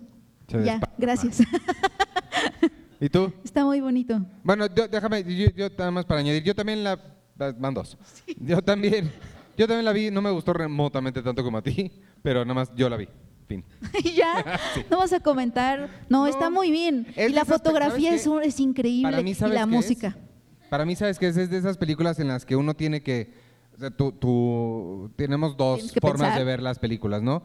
Por un lado está como tu lado como espectador normal y el otro lado está ¿Cuál es el, espectador normal? Pues el que va al, al- al cine para divertirse y ver y ver las cosas así. Y por otro lado está el, el- el serio crítico que estudió cine y sabe de semiótica y cultura audiovisual. Y, ¿no? A ese le encantó porque sí es increíble la película. Ajá. Pero al Iván normal, al que va al cine porque está padre, ay, qué buena onda, no, está aburridísima. No, está increíble. Pero si van serios, Porque el amor. si van, si van a verla como, como serio para pensarla, para decir, ah, Claro, porque, claro, sí. ah. El monóculo. Si la ven así como el monóculo que El tanto monóculo que hablan, son los amigos de Penny. No es cierto, no es Está muy monóculo. padre. Porque el amor, todos nos hemos enamorado y hemos estado en lugares donde nos sentimos encerrados y luego ya cuando vivimos ese amor no funciona y es como, ¿por qué? Si ya somos libres. Es lo mismo, todos hemos vivido. No necesitamos estar en Polonia en la época Nadie de ha dicho, Stalin. ¿por qué si ya soy libre no puedo amarte? Ay, claro que sí, seguro sí, como de, como de que estás, quieres vivir tu amor y ser libre, ser libre para vivirlo y luego ya que que lo puedes vivir ya es como de, ah, en- ya no está, no sé qué pasa, no está tan padre. Ay, a todos nos ha pasado eso. Mira, desde que estás en, casa de tus papás y no puedes vivir tu amor con libertad porque están ahí tus papás y luego Define te- vivir de- te de- cambia. tu amor en libertad al lado de tus y por favor defínelo enfrente de la mamá de Arturo. Sí. No, señora. No, pues mi mamá, ¿qué? Tú te estás quemando. Sí, no. Bueno, Pero ¿cuál todos hemos dos? tenido momentos así. No, es uno. ¿Quieres Ah, hablar tú. más de tu vida personal? No. Ok. ¿Cuál es tu número uno, Ya Arturo? lo habías dicho tú, ¿no? Eh, Ah, sí, Eh, cierto. bueno, una compartida que era verano 1993 Ah, cierto. y otra que es mexicana, estuvo en Morelia, ganó Morelia, que se llama La Camarista. Ay, no manches, se me olvidó ponerle en mi top. Bueno, va, va a entrar, va a entrar, amigos. ¿Esa, ¿Esa cuándo se va a estrenar? En- ya tiene fecha. Se va a estrenar el año que entra en... No, todavía no tiene fecha porque sigue en, en muchos festivales, le está yendo muy bien. La Camarista es una historia, regresando justo al tema esto de las diferencias sociales y demás, la historia de La Camarista es, de, es, la, es una película de una, sobre una mujer que se llama Eve, que trabaja en un hotel muy lujoso que está justo enfrente del Auditorio Nacional. Seguramente los han visto, esos hoteles increíbles que se ven súper imponentes. ¿no? sé si el W o el, o el presidente, Mm. pero está enfrente del, del- del auditorio. Entonces ella llega ahí porque pues tiene que trabajar, ella tiene un hijo que le está esperando en su casa, que alguien se lo está cuidando mientras ella se va a trabajar. Y en, durante su estancia en, en- en este hotel, pues se empiezan a, a- a desarrollar estas diferencias sociales en las que, por ejemplo, le habla un tipo y le dice, es que necesito más jabones, ¿no? Y entonces ella llega y- le pone los tres botecitos de jabón y el tipo tiene 45 botes así y dice, y quiero más, y quiero que me traiga más toallas, y quiero no Pero sé qué. tienen un nombre. ¿Cuál es el nombre? ¿Commodities? ¿Amenities? Amenidades. Amenidades. amenidades. Las amenidades. Si tú estás en un hotel lujoso, puedes llamar por amenidades. Amenidades. Ajá. Y Cuéntales y qué pasa. Desde el, mito de Sergio era sí, cuando, fui a Las Vegas, que fui a, a cubrir CinemaCon, me dijo él. Que, que cuéntales. Es un, es un, es un, es un mito, leyenda urbana. ¿Cuál de los dos? Ah, no sé. ¿El pues- que quitas en la botella o el...? No, de la botella no me lo sé. Ah. Es el de las almohadas. Que dije, Sergio, Ah, no voy a hacer eso. Y no, creo que sea cierto. El, el de, el de, si quitas la botella en Las Vegas, en el Caesars Palace, o sea, tú abres el refri y, y ves así, mm, hay una coca, lo que sea, y lo quitas, te lo cobran. O sea, ah, ni si- sí. o sea, ni pero ese es siquiera- sensor ese que tienes. No, eso no es Pero el mito. otro- el ¿Lo otro es- quitas? ¿Te lo cobran? Sí. El otro es, eh, es una leyenda urbana, nunca la he comprobado y no la quiero comprobar, porque quién sabe. Eh, que es si hablas al, al lobby y dices, oigan, necesito una almohada extra, porque obviamente tu cama tiene 37 almohadas. Entonces, si hablas y dices, necesito una almohada extra, te envía, lo que te envían es como un catálogo de prostitutas para que sea tu, tu almohada. Ese es el, el mito que anda por ahí, pero por supuesto no, no, no, no lo voy a probar porque seguro me van a cobrar nada más por... Seguro te cobran una fortuna. Bueno, en esta película no hay prostitución.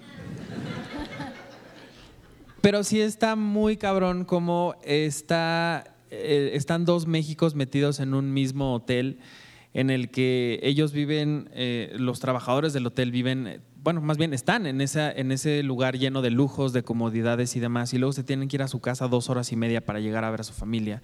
O Es como tiempo compartido, ¿no? Que trabajan Ándale, así. justamente igualito, pero sin tanta demencia. sino es, Sin más, es más como de la vida, sin flamingos y sin narices rotas de Luis Gerardo Méndez.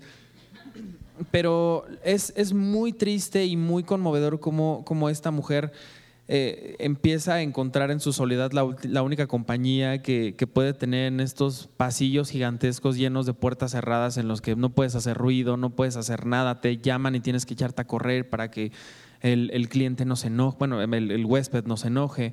Eh, otra parte que también me, me- me- me impresionó mucho, hay una parte donde una mujer que es argentina le dice, oye, necesito que me ayudes porque me quiero bañar, pero traigo aquí a mi bebé, entonces no lo puedo dejar solo, ¿me ayudas? Y entonces le dice, bueno, está bien. Y entonces ella empieza a cargar al bebé y se empieza a encariñar con el bebé y ella le dice, ay, cuidas muy bien a mi hijo, deberías de venirte con nosotros a Argentina. Sí, sí, sí, este, y pero cada vez que, que ella Pum, regresa, y pum, Roma. Y cada vez que ella regresa, porque ella regresa todos los días para que esta mujer se pueda bañar y ella cuida al bebé, le está diciendo lo mismo. Tú deberías de venirte con nosotros a Argentina. Tú deberías de estar con nosotros. Mira qué bien se lleva el bebé contigo. ¿Cuánto Mira. te pagan aquí? Yo te pagaría más. Sí, y al final ella va a la, a- a- a la hora de, de su cita, pues, para, para este, cuidar otra vez a la bebé y que esta mujer se bañe. Y cuando abre la puerta ella ya no está. Pero aparte para ese entonces ya se había encariñado un poco con el bebé, porque Sí. lo veía a diario, lo ve más, veía más a ese bebé que a su, que a su propio hijo. Y entonces cuando llega y se encuentra que esta mujer ya se fue, pues ella nada más se queda así sentada en la orilla de la cama y, se queda viendo al suelo porque quizás te dan a entender como que ella pensó en algún momento que, que esta mujer iba a ser como, pues yo te voy a cambiar la vida, ¿no? Tú te vas a ir conmigo y va a ser todo muy distinto. La, la- la sutileza y el corazón que hay en esta película es muy interesante. Ganó en Morelia el mejor película, si no mal, si no mal recuerdo. Sí. Ha tenido por ahí otros festivales que le está yendo muy bien y es una de nuestras mexicanas más esperadas del año en, nuestra- en la revista de enero que Es pronto podrán leer. Sí. Es una gran, gran película. La camarista se llama Delila Avilés, por cierto, que es su ópera prima. ¿Y Sí. tu número uno? Eh, mi número uno es ahora sí que literalmente un caballo negro. ¿Sí es caballo negro? ¿Se ¿Un dice? caballo negro? Black Eh, Stallion.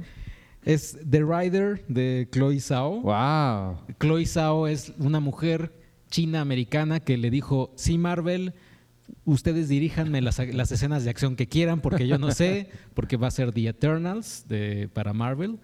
Y esta es su segunda película eh, sobre un... La historia es eh, sobre... La historia detrás de cámaras es... Ella estaba haciendo su primera película, se encontró con este como jinete que era muy famoso, muy exitoso, y dijo, quiero hacer, quiero hacer una película contigo, pero todavía no sé cómo qué, no sé qué, qué tipo de historia le voy a, le voy a hacer. Este, este jinete tuvo un accidente que se le, como que se partió el cráneo y le hicieron una operación y dijo, no, pues ya de aquí creo que hay una historia. Y es casi biográfica, bueno, del, del jinete, porque es este jinete cómo trata de eh, pues hacer, rehacer su vida ahora que ya no puede pues cabalgar y está con un padre que es alcohólico y una hermana que es autista. En la vida real también ellos se están interpretando y la película en sí es una cosa brutal porque es como, cómo es posible que una mujer chino-americana retrate una película sobre jinetes machos americanos con una, con una delicadeza y con una naturalidad que parece que haya sido o ella vivió ahí como 500 años en esta comunidad y obviamente es muy sencilla la película, no es casi casi igual como Roma, como una anécdota, pero de ahí te va llevando con, con escenas y secuencias y una fotografía también brutal. Lamentablemente la película está siendo ignorada por medio mundo y creo que eso quiere decir que a mí me gustan este tipo de películas que son ignoradas por medio mundo. Eh, y ya, o sea, vaya, básicamente es eso. O sea, Tiene nombre en español, ¿no? Yo quería ¿El jinete? el Estuvo en Morelia. jinete, yo quería yo quería verla y nunca la pude ver porque no pude no conseguí boleto para cuando fue lo mejor de Morelia. Pero, pero cada año siempre hay una película así que uno no entiende por qué diablos no le están haciendo caso. Ajá. Por ejemplo, la de... A Ghost Story. A Ghost Story Sí. o también la de mm, ay, en la penumbra In the Fate, In the de, Fate. de Fatih Akin que también es, Que ni la nominaron Predestination con Ethan Hawke, muy buena. ¿Qué? Predestination con Ethan Hawke. Ah, Predestination. Oye, ¿por ¿Se qué no estrenó? está? se- No. Ah. ¿Por qué no está First Reformed? First Reformed. Ah, Ah, porque, eh, porque no sé. ¿por qué no la pusiste? porque siguiendo las reglas de Iván se estrena hasta el año que entra. No, al contrario. más bien, se- Siguiendo mis reglas desde el 2018. ¿Por sí qué no la estaría, pero en mi top. Que es la de No Ethan Hawke. La de... Es, es Ethan Hawke y la nueva película de Paul Schrader, el que escribió Taxi Driver. Y está bien padre. No sé por qué no la puse. Como que, o sea, la vi mi, mi Letterboxd, que este. De todas las películas que he visto en el año, y no, no, como que no me brincó. Es que es también la cosa con las listas, hermano. Son muy. cambian. Es un espectro, ¿verdad? Hoy no soy la misma persona que seré mañana. Mañana quizá me guste algo más. Ay, Iván. Pero no sé, hoy en la mañana no, no, no sé, no me llamó la atención. Mm. Pero mi número uno Ah, sí. es. Sí, ¿qué tal que era tu número uno? Y ya yo te preguntándote. Además. No, mi número uno creo Ya que. la cambió, ya la cambió. cual- cual- si, si, si han escuchado este programa antes, ellos han de saber muy bien. Es la única película que en este año me hizo llorar y salí es la que más me gustó de Toronto y es Nace una estrella que nadie más mencionó en ningún momento. Es, es, mi, es runner-up mía. Ah, qué bonito. Ay, sí cuenta. Mi- es este. ¿Es tú qué? Es mi runner-up. o sea, la que se Runner-up. quedó fuera. Las que no están premiadas, pero son menciones honoríficas. Arthur, ¿Por qué me ves así? Eso es hacer trampa, es como decir, ah, yo también. Lo dice quien, Yo también. quien hizo su lista de Yo también. 22 películas. Tienes muchas runner-ups, tú. Pero dejé No fuera me algunas. puedes criticar. ¿Te acuerdan que yo estaba hablando de Nace una estrella? Bueno, fue, es, es, es por mucho y absolutamente mi película favorita del año. Esa sin nada, na- no creo que nada la, la reemplace ahorita. Tengo un, un- un espacio particular en mi corazón para historias de gente cumpliendo sueños, específicamente gente dentro del, del mundo del espectáculo cumpliendo sueños. Por eso esta este año y Sing, la caricatura del koala del año pasado, son mis, mis películas, o sea, de las películas que más me han gustado los últimos años porque es justo eso, es, es gente que quiere dedicarse, que ve las luces del escenario y quiere estar ahí arriba.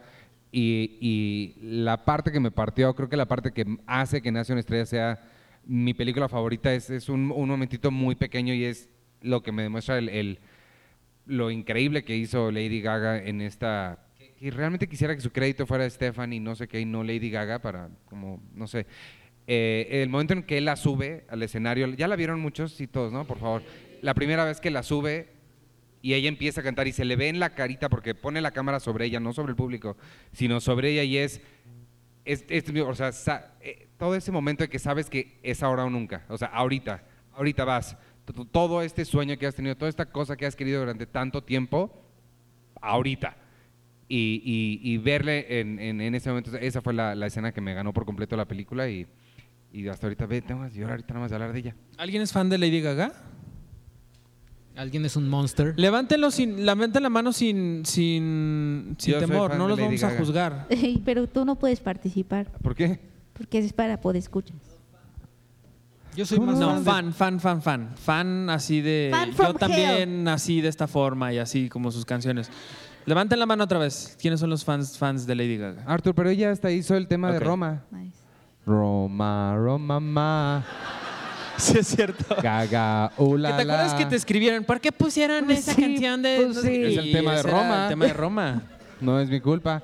Bueno, ¿para Ese qué les preguntas que a de quién le gusta Lady Gaga? No, al ratito, al ratito. No, no ¿Te querías burlar de ellos? Claro, sí, porque es, que, es que está Lady Gaga atrás del Tenemos- Está Lady Gaga. Está Lady Gaga aquí atrás de la Gaga pantalla. Y Tenoch, así. Y de- Tenoch. Sí, ya se pusieron a, a fumar. Están fumando ahorita, ahorita. No, pero a la hora que podamos pasar al- al- al- a las sorpresas podemos decir. A de la hora que podamos pasar al pastel, ¿saben de qué es tiempo? Ay, por De favor. que ellos nos platiquen. No, espérate, espérate. Primero les voy a hacer una pregunta y nada más cumplanme este deseo que alguien veía este Home Improvement eh, mejorando la casa cuando lo pasaron en español. Sí, quienes la hayan visto, a ver, nada más quiero, y qué padre, porque tengo un público que va a saber lo que, a ver, a ver los que lo vieron Home Improvement. ¿Ya saben de qué es tiempo? No, no se acuerdan. No, es que eso es súper clavado Yo de tenía ganas de mejorando que la se- casa. La respuesta es tiempo de herramientas, chicos. Ah, Iván, estaba muy difícil. No está difícil, pensé que la habían visto. ¿Sabes por qué pensé que la habían visto? ¿Por Porque qué? me dijeron que la habían visto. Creo que se Pero la gente miente por convivir Están siempre. mintiendo por convivir. A ver. Bueno, ¿sabes, no, ¿sabes de qué sí es tiempo? Tiempo de herramientas. Uy, Es tu momento. Uh. ¿Quieres agua?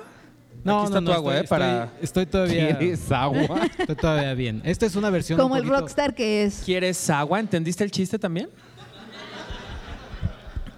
¿Quieres agua? ¿Te acuerdas que te estoy diciendo del momento de Lady Gaga que la ponen en el escenario y, Y vas. este es tu bombaz? Ajá. Esto es una versión un poquito más larga, es, un- es- es nada más una, una, eh, anterior, o sea, porque todo el mundo ya ha escuchado la parte, Es la- el unplugged. el unplugged de, de Sawa, y entonces va, va más o menos así, ¿no? Espera, espera, espera, te quiero grabar. ya. Ya están listos y, y, y Devon Sawa espero que también esté, esté listo. Esto es para ti, Devon. De pequeño hizo Gasparín, de grande hizo Destino Final. Lo matamos una vez en el podcast y ahora tiene una sección semanal. Esta semana con Devon Sauer. ¡Bravo! ¡Bravo! Checo, estuvo increíble. Lo hiciste muy bien. Eh, ¿Qué tal? Es más, los premios van a ser para ti ya, no, Sí, no para ya. ellos. Muy bien ensayado. Qué bueno que le ensayaste. Esta semana en la vida de Devon Sawa, para quien no sepa, nos esté escuchando en casa, alguna vez dijimos que asumimos porque Devon Sawa estaba muerto. Asumiste. Porque, ¿por qué no? Sí, pero me siguieron la corriente. Sí, yo también te seguí en la corriente. Y este, y luego. Dije, yo quiero Cierto. cantar. Y luego alguien nos escribió para informarnos que Devon Sawa no estaba nada muerto. Igual y fue alguno de ustedes, ¿no fue alguno de ustedes? Y este, y desde entonces todas las semanas preguntamos qué estará pasando en la vida de Devon Sawa para asegurarnos de que está bien y porque lleva una vida muy interesante. Ahorita acaba de postear que fue a ver Transformers, bu- bueno, Bumblebee. Ah, Este, ¿ya vieron Bumblebee ustedes? yo ya. No. Ya. ¿Ya vieron a alguien de aquí de Bumblebee? ¿Les gustó? Eh, la mejor parte, no me dejarán mentir quienes la hayan visto, la mejor parte es la primera cuando arranca porque te hace sentir todos estos deseos que tenías cuando salió la primera, la de Michael Bay, que te hizo, que, que- que decías, híjole, qué decepción estos diseños, los nuevos sí lucen como la caricatura. Entonces se ve como la caricatura ahora sí puesta en vida y esa es la mejor parte y justo eso puso Devon Sawa, puso una foto de, de, de- de un Transformer, no es Optimus Prime, no sé quién es, no sé cómo se llama. Y es Voltron, Pero ¿no? dice Voltron. Por fin lo hicieron bien, esto es lo que, así se ven los Transformers, bien hecho, 100 películas después, pero bueno, lo hicieron bien. Y eso es todo en la A vida ver, de quiero Sawa. Es lo que dije. No, ah, ya se cambió. Ay, pues, No, la foto, la del robot. Es que yo no vi la caricatura y no, no sé, no sé esos Pero- matices. eh, bueno, ese, no sé quién es, Oh. no sé si es Soundwave o Crash Test. Dummy. Ese es el gigante de hierro. Bueno, ahora sí, no tenemos comentarios esta semana porque están aquí ustedes. Sí, Espérate, pero falta o sea, los comentarios van a ser de ustedes. La La salida. salida de... No, pues es nada más. A la salida. Sour. Yeah. Bravo, bravo otra vez. Eh, la semana pasada preguntamos que qué preguntas tenían para nosotros. Algunos nos escribieron, ¿quieres este, bueno, alguien la puedes buscar el Sí, yo las busco. Mientras tanto, alguien de aquí que te vamos a hacer esto de la forma más ordenada posible, levanten la mano y escogemos a alguien. No, sí, o sea, levanten la mano y les llevamos sí. el micrófono. Por Sí, nos, nos paramos, si quieres tú y yo, Ajá. tú de un lado, yo del otro. Yo soy la de, can- de acá. No, pero acá está la escalera. Nada más aguas con tus Amárrate esas que- agujetas por el amor de Cristo. Vas a ser un Jennifer. Lawrence aquí. No me caigo. ¿Quién tiene una pregunta? Allá atrás, mira, aquí adelante también. Aquí hay una. A ver, empezamos contigo. Si ¿Cómo quieres- te llamas? Díganos sus películas favoritas o algunas que no hayamos mencionado, lo que quieran. Acá. ¿Ya? ¿Yo? Ah, ok. Ya tú. Hola, soy Rebeca. Eh, mi pregunta es que, es que normalmente ustedes en los podcasts comentan muchísimo como de las películas anteriores de los directores en los, de los que están hablando en ese momento. Entonces, mi pregunta es como, ¿qué tan importante es conocer la filmografía de un director que anteriormente hizo, no sé, películas de terror y ahorita nos va a entregar una película de superhéroes? Pues O sea, es, ¿Cómo eso es- impacta? Es, es, es, es importante nada, nada más en cuanto te permite tener un panorama de, de lo que está sucediendo y, te, y es un buen indicador de cuánto está creciendo o cambiando el director en su propia eh, obra y qué tipo de cosa podrías esperar de él. Ahora, Es muy difícil a veces porque, por ejemplo, eh, Aquaman que la hizo este Jason, ¿qué? ¿Wan? James. Wan. James Wan. James Wan. Este, pues no tiene nada que ver con, con Sono ni con las otras del conjuro y eso. Pero pues sí te puede, a veces sí te puede dar una idea de cómo hacia dónde va a ir. Por ejemplo, James Gunn creo que es un buen caso. James Gunn, si conoces el tipo de cine que hizo antes, este chiquitito con tres pesos, pero sí te da una indicación del tipo de humor que maneja y qué es lo que le ves en, en Guardianes de la Galaxia. Que por eso hace ratito estábamos hablando de Lucrecia Martel. Ajá, que exacto. Justo eso es lo, lo- lo- lo raro de ese tipo de cosas, que piensas en el cine de Lucrecia Martel, que es- no sé si la conoces, pero es una cineasta argentina que hace, pues, hace películas muy eh, diferentes. Personales. Muy, muy diferentes a- Muy al cine íntimas. comercial. O sea, no, no, no hay nada en su cine, ni siquiera la última que se llama Sama y que es sobre la conquista y todo, que es muy grande la película, pero no le ves como rasgos que te hagan decir, ah, claro, superhéroes. O sea, no. Entonces es- te, te puede dar como una, nada más un mayor contexto de quién es la persona, pero también no hay que pues, encasillar a la gente, ¿no? Alguien puede hacer una cosa un día y una completamente diferente al otro, también se vale. Que, y eso pasa creo que más con actores. O sea, hay que darles chance de que pues ahora quieran hacer otra cosa. Otra cosa. Ah, ya tienes una, ¿no? Hola, ¿qué tal? Buenas tardes a todos. Hola. Sandra. ¿Eh? Soy Sandra. Este, igual nada más quería agregar dos películas que pues, yo agregaría a mi lista de favorites ¿no? de este año. Eh, la primera es Museo de Alon- Luis Palacios. Eh, me gustó bastante. Creo que él, digo, con, con Güeros y ahorita creo que está llevando como una filmografía muy interesante y pues como que se está estableciendo como un director mexicano pues muy, muy bueno. Y también You Were Never Really Here, que se estrenó aquí, pero ya no sé de qué año es. o- Es del año que dice IMDB. Es del año pasado, ¿no? Pues ni modo, es Bueno. del año pasado. Con Lim Ramsey, tu nueva mejor amiga, Penny, por cierto. Sí, yo también conocí a Lin Manuel en, en Morelia y me cayó súper bien. Sí, entonces. Sí, La- Lalo Islas, nuestro fotógrafo, le tomó unas fotos bien padres. Ajá. Como 45 minutos le estuvo tomando fotos. Qué padre. ¿Y tienes pregunta? No, nada más eres. Ah. No, está bien. no. Ok, ¿quién más quiere? Vaya levantando su mano para adelante. que... Ah, bueno, ahí está. Bueno, otra vez yo, perdón. Es que sí venía con muchas preguntas. Nada, es cierto. Está bien. Bueno, antes que nada, darles un agradecimiento a los cuatro por estar aquí, por, por compartir todo lo que saben con nosotros y darnos la oportunidad de compartir a nosotros también con ustedes. Y este, bueno, antes que nada, lo que quiero decir, por ejemplo, a Iván le quiero agradecer mucho Five Came Back, que me encantó. Ah. Gracias por tu recomendación, la vi y quedé Ay, qué bueno. impresionada. Ay, qué bueno. Excelente. Eso me hizo muy feliz. A Penny le quiero agradecer también muchas cosas. Tengo pregunta para ti, ahorita llego a ese punto. Eh, Este, Arturo, muchísimas gracias por introducirnos en esta parte del cine mexicano que todos desconocemos, lo más negro del cine, etcétera, bla, bla, bla. Eso es súper interesante. Ojalá y lo retomen. Muchas este, gracias. Porque esa sección es increíble. Muchas me gusta gracias. mucho y me gusta que seas un apasionado del cine mexicano. Muchas gracias. Muchas y bueno, gracias. a Checoche, pues ¿qué le puedo decir a Checoche con sus chistes? con todo lo que le pone al podcast y todo, eso lo hace genial. Muchas gracias, Checo. No, gracias. Sí, tal aquí de poner aquí el humor, porque si no, luego se, Sí, el, se el me ponen el muy. humor y el orden también, por favor. Porque ¿Qué? el orden es importante, el humor y el orden. El orden, sí, sí. Sí, no es claro, como porque si no ya ves que se nos descarrilan luego, ¿no? Pero el bueno. podcast del Congreso, parece. Y de proceso. Oye, el canal del Congreso. Sí, y, la revista Proceso también. Pero bueno.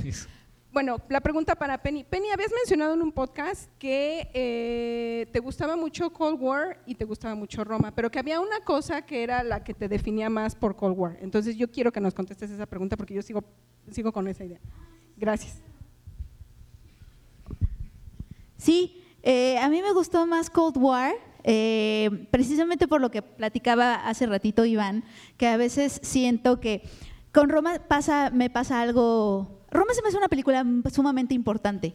Eso sí quiero dejar claro. Eh, la reconstrucción que hace del México no se, no se había visto en el cine mexicano, una reconstrucción así de época, etcétera. Eh, y lo que me pasa con Roma es que le veo, le veo como que se va por dos caminos, o sea, como que hay una dualidad.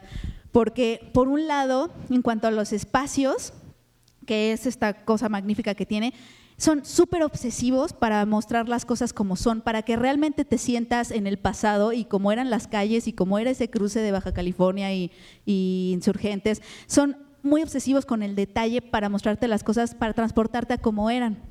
Y, lo, y en el personaje de, con el personaje de Cleo no hacen lo mismo. Con el personaje de Cleo lo que estamos viendo no es a ella, sino a los recuerdos que él tiene de ella. Ahí hay como una dualidad, ¿no? Y lo que me gusta, lo que me- a mí me hace falta que se haya puesto a explorar a Cleo, al Ivo, no a lo que él piensa del Ivo.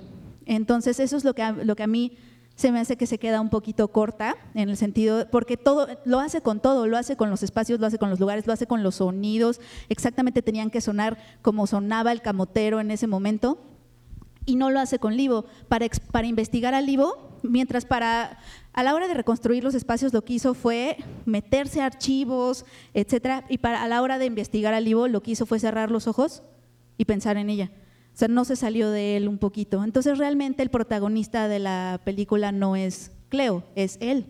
Él, él- él dirige, él hace la fotografía, él edita, él, y él protagoniza también. Entonces, es ahí donde siento que se queda un poquito corto. Y obviamente el debate está en si se vale que un artista se quede con sus recuerdos romantizados o si se le debe de exigir al artista que se confronte, es decir, que, que que sí cuestione sus propios recuerdos idealizados, porque obviamente es el recuerdo de un niño y cuando eres un niño pues las cosas o sea, son diferentes, pero él está recordando desde el presente y uno no puede recordar el pasado más que desde el presente y del entendimiento que tú tienes del presente.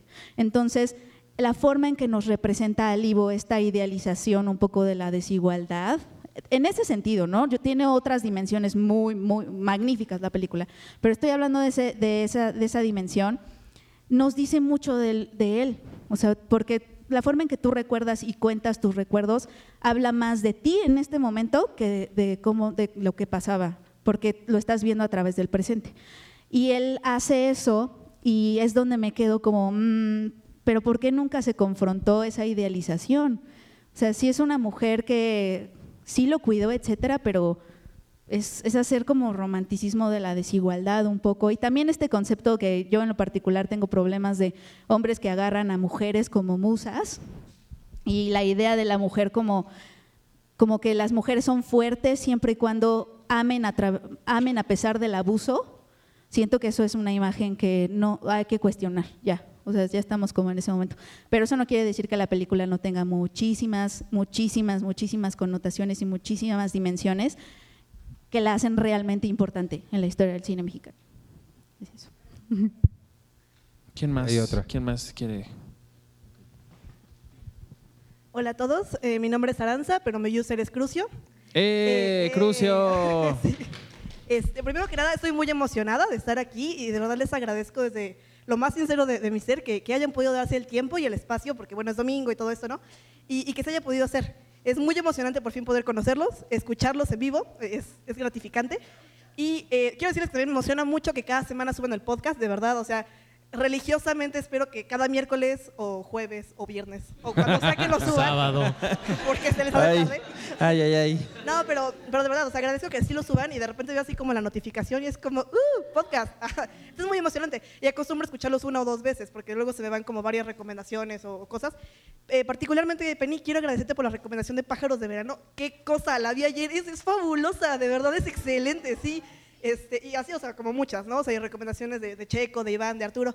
Y mi pregunta en realidad es un poquito graciosa porque quiero saber quién editó el artículo de Wikipedia de Cine Premier. Es que el otro día lo estaba leyendo y me recordó mucho a Iván. Pero entonces no sé, este, ¿lo, lo editaste tú o, o quién metió así como la información? ¿Pero por a- qué dice Iván es el más increíble del mundo? Por eso te recordó que... No, pero tiene como una visión muy... eh, no sé, como es Iván de repente, o sea, como muy Wow. serio, y es como de no, no, no, pero es que dale como este punto de vista profesional y acá, o sea, como, como esa visión que tienes, siento. Lo leí y fue como, hmm, Iván editó el artículo en Wikipedia. Sí, no, sí, sí lo hice yo. Sí, yo, yo personalmente aprendí cómo se edita Wikipedia y lo hice. Qué padre que ya me conozcas mi tono A de ver, hasta acá. Y qué bueno que viniste a ti, a todos, muchas gracias. Sí, también que porque hoy Acá- domingo. Sí, no, dices que gracias a nuestros programas el tiempo, no, gracias a ustedes por darse el tiempo de irse a sentar a ver a cuatro changos hablar. Acá atrás hay una... Hola a todos, yo soy arroba Dimitri Albertini, espero se encuentren muy bien. Eh, básicamente, Iván, tengo una pregunta para ti y es, obviamente hoy es tu cumpleaños, muchas felicidades, Gracias. pero además de eso, ¿qué lograste hacer para convencer a Checo y a Arthur de por fin juntarse? Porque, porque claramente es como un Cinépolis y un Netflix. No, pues nada. ¿Cómo lo bueno. lograste? Pues la cosa es que, mira, son personas difíciles, pero la, la frase, la frase de la calle me parece que es con dinero baila el perro. Sí, mi precio, mi precio fue un poquito más alto que el de Arturo. Pero, pero aquí estamos. No, siempre hacemos lo posible por estar todos juntos, pero de verdad a veces nomás no se puede y, y hacemos, tenemos que malabarear los tiempos como no te imaginas a veces, pero, pero qué bueno, gracias por, por venir y por la felicitación y por todo. Gracias por tomarse el tiempo. Ahí atrás hay más. bueno, atrás nada más, fueron, hay- nada más fueron cuatro que no estuvimos juntos. Es como fue como un mes. Pues ya es un mes. Por eso, cuatro. No. si Pitágoras no, no nos engaña, mes. Eh, Exacto, bueno. Dale Acá el acá- ah, no, perdón. Aquí adelante hay una y ahorita. O sea, ya acá. está el público, lo estás interrumpiendo, Dios mío. No, porque va primero ella. Dale el teléfono, digo el este. Eh, hola, buenas Aquí estás. tardes. Me llamo Vanessa. Eh, primero quería hacerles mención y luego una pregunta sobre el respecto. Eh, dicen que el año estuvo medio flojo en películas, pero desde mi opinión creo que en animación fue un año muy bueno, ya que hace mucho tiempo, al menos yo no había visto narrativas tan innovadoras en tanto tiempo. Porque desde marzo más o menos de Isla de Perros hasta ahorita todavía estamos viendo grandes películas como la de, no sé si la vieron, la de Night is Short Walk on Girl, que es japonesa. No. Es muy, muy buena. Eh, también la de Fireworks es muy bonita visualmente. Y estuvo Virus Tropical también este año. Sí. y también como una muy infantil, pero que en realidad es bastante buena, la de Teen Titans Go. Ah, que- sí. Y bueno, viene Spider-Man ahora. Sí, esa, o sea, yo tengo esperanza que Spider-Man le va a quitar de que a Pixar y Disney el, el galardón, ya que desde hace 11 años no ha ganado otro que no sea Pixar ni Disney. Wow. Y es como súper interesante porque pasas de hacer emoji movie a hacer esto. Sí. Y pues de eso, ah, y también la de, ¿cómo se llama? Eh, la de, oh, este de Carlos Carrera. Ana y Bruno. Ana y Bruno. Ana y Ana y Bruno Bruno. también tiene una narrativa súper densa, que la verdad a mí me sorprendió mucho que se tomara en una película de niños. O bueno, que es enfocada al público infantil. Y también Ralph está bien padre. También está muy bonito. Ah, sí. y bueno, como otra más reciente, el Grinch. Bueno, a mí no me gustó, pero bueno. No la he visto todavía. Eh, pero sí, más que nada era como preguntarles en general si alguno tenía una opinión sobre esa industria y el futuro de la animación. La, animación del futuro de la... ¿Alguien quiere saber? De la animación es bien padre. a yo- a mí me a gustaría, gusta bastante, a mí me gustaría hablar de Ana y Bruno porque realmente sí fue una gran sorpresa de verla después. Es un proyecto que tuvo 10 años de, de- de gestación, les pasó de absolutamente de todo. Y al final, cuando vemos la película, la gran sorpresa es que no tiene la gran tecnología, no es visualmente impactante como ya estamos mal acostumbrados con, con Pixar, por ejemplo, y con otras industrias. Pero lo más in- increíble de todo fue que la película, al, me- al menos por primera vez en México, se atreve a hablarle al público infantil con una madurez que pocas veces hemos visto en, la pantalla mexicana, eh, hablarle a los niños de la muerte, de la locura, de, la dependencia y hacerlo de una forma tan bonita, tan humana, tan, entrañable, a mí me pareció el, triunfo más grande de, de Ana y Bruno. Y, pues a mí me encantaría que siguiéramos teniendo ese tipo de producciones que, que sí tratan al público, ya no tanto infantil, sino en general al público con, con un respeto de, de atreverse a contar historias y atreverse a hacerlo con otras narrativas y con otras técnicas y con otras eh, formas de, de narrar una historia, porque la verdad es que creo que el cine de animación es, es sinónimo de infinito. Pueden hacer lo que se les dé la gana y lo pueden hacer como quieran y cuando quieran y por eso siempre va a haber una sorpresa en, en el género. Por ejemplo, me acuerdo mucho de una francesa que te gusta mucho a ti también, la de Ernest- Ernest y y Celestine, que me acuerdo mucho de ese año porque había en el Oscar otras nominadas que ya ni me acuerdo cuáles, pero eran visualmente impactantes y demás. Y esta era como si alguien hubiera agarrado un cuaderno y hubiera dibujado a un oso y a una ratoncita. Y así crearon una de mis películas animadas favoritas en la historia. Así, es preciosa. Y es como si alguien hubiera dibujado con un crayola y, o sea, es, no hay tanta, no hay más, pues. O sea, eh, creo que prefieren más, le dan prioridad a las historias que tan, que a la técnica, pues, o algo, algo así. Sí, yo es lo que diría de Anne Bruno. No sé ¿Qué ustedes más? más. Allá atrás hay otro. Pero ustedes no quieren agregar algo más, si no ya paso con la, la siguiente. No, No, pues yo porque nada más de tenemos Ernest, Ernest y Celestine quería obviamente recordarla y sí, no sé si está en Netflix, pero si está, pues sí, igual y, igual y chequenla. Est- Estuvo o está, no sé. ¿Estuvo, está o estará o ya no está? Este, hola, este, soy Iván. Hola a todos. Eh, pues este, eh, mi pregunta es, este, hubo un podcast que hicieron eh, que hablaron de Suicide Squad, ¿no? El Escuadrón Suicida, en el cual mencionaron que estuvo muy buena la película y todo, ¿no? Yo particularmente no, no- no me agradó esa película y me ¿Cuál, sacó cuál? de onda. Perdón, me perdí. Suicide Squad. Suicide Squad. Ah, Suicide Squad. Y mencionaban ustedes que les pareció muy buena esta película. Ya posteriormente en otros podcasts, ustedes le eh, mencionaban igual que no estuvo tan buena, ¿no? Entonces, con respecto a esto, ¿ustedes han hecho artículos o algo donde se les haya complicado que tengan que hablar bien de una película cuando realmente no les agradó tanto? No, en general no, no, no hablamos bien o mal de las películas. De la, la- excepto, con excepción de la parte de críticas, Ajá. o cuando nosotros estamos hablando en una conversación, hablando sobre lo que nos pareció una, una película o serie lo que sea, en general, tanto en la revista impresa como en el sitio, no damos, eh, no, no valoramos las cosas de las que estamos hablando porque no nos estamos enfocando en eso. O sea, es decir, que esté una película en portada no quiere decir necesariamente que creemos que está buena o que va a estar bien. Quiere decir que, que creemos que tenemos algo que decir al respecto. Eh, entonces, muchas veces de las películas de las que hablamos no es porque estemos hablando bien o mal de ellas, sino porque creemos que genuinamente hay algo atrás que vale la pena decir. En el caso de Aquaman, por ejemplo, yo no he visto Aquaman todavía, pero no sé si me vaya a gustar o no. Tenemos dentro del mismo staff de colaboradores los dos polos, gente que la ha odiado, que ha dicho que es la peor cosa que le ha pasado al cine, y gente que la amó.